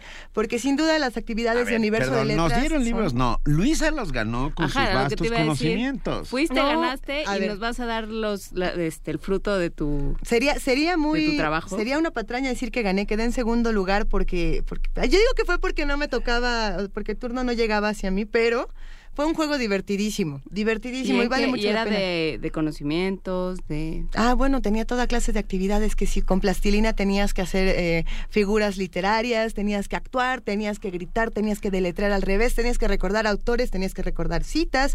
Y bueno, no, no Los de- tienen idea. Los de Virginia Woolf tenían que llenarse los bolsillos de piedritas y meterse a la fuente. Nosotros éramos el equipo Virginia Woolf y todavía no nos echamos a la fuente, aunque queríamos hacerlo. Cuando vimos que íbamos a perder, estábamos a punto Se de llenaron arrojarnos. las bolsas de piedritas y se aventaron al- a la fuente. Se dice que ahí hubo un romance entre Oscar Wilde y, y Chaplin también. Hubo un momento ahí en el que tuvieron su, su aventura. Es que vale la pena todo lo que está haciendo Universo de Letras, todo lo que está haciendo en la Dirección de Publicaciones de la UNAM, literatura, toda la difusión de cultura. En contacto contigo. Exactamente, fue un, fue un acto fabuloso. Muchísimas gracias. Y darle continuidad, podremos platicarlo con el rector Sí. cuando lo cuando Por cierto, los resultados ya están subidos en la página de Contacto Contigo, los resultados de estos tres años de trabajo. Y pueden ustedes consultarlos www.encontactocontigo.unam.mx. Pero ya... nos Mañana vamos. libros. Gracias, Juana Inés de ESA. Muchísimas gracias, Benito, Luisa. Un gusto a todos los que nos oyeron. Muchísimas gracias. Gracias, a todos los que están con nosotros siempre. Luisa Iglesias. Querido querida. Benito Taibo, muchísimas gracias. Nos escuchamos mañana de 7 a 10 de la mañana a través del 96.1 de FM Radio UNAM. Esto fue Primer Movimiento. El mundo desde la universidad.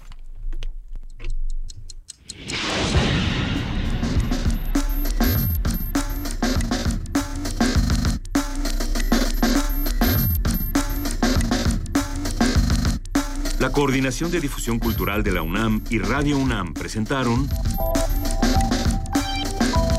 Primer Movimiento. El mundo desde la universidad. Operación técnica Arturo González. Información Antonio Quijano, Amalia Fernández, Miriam Trejo, Dulce García, Cindy Pérez Ramírez, Cristina Godínez, Abraham Menchaca, Vania Nuche y Patricia Palacios. Producción Silvia Cruz Jiménez, Frida Saldívar, Paco Ángeles y Ameyali Fernández.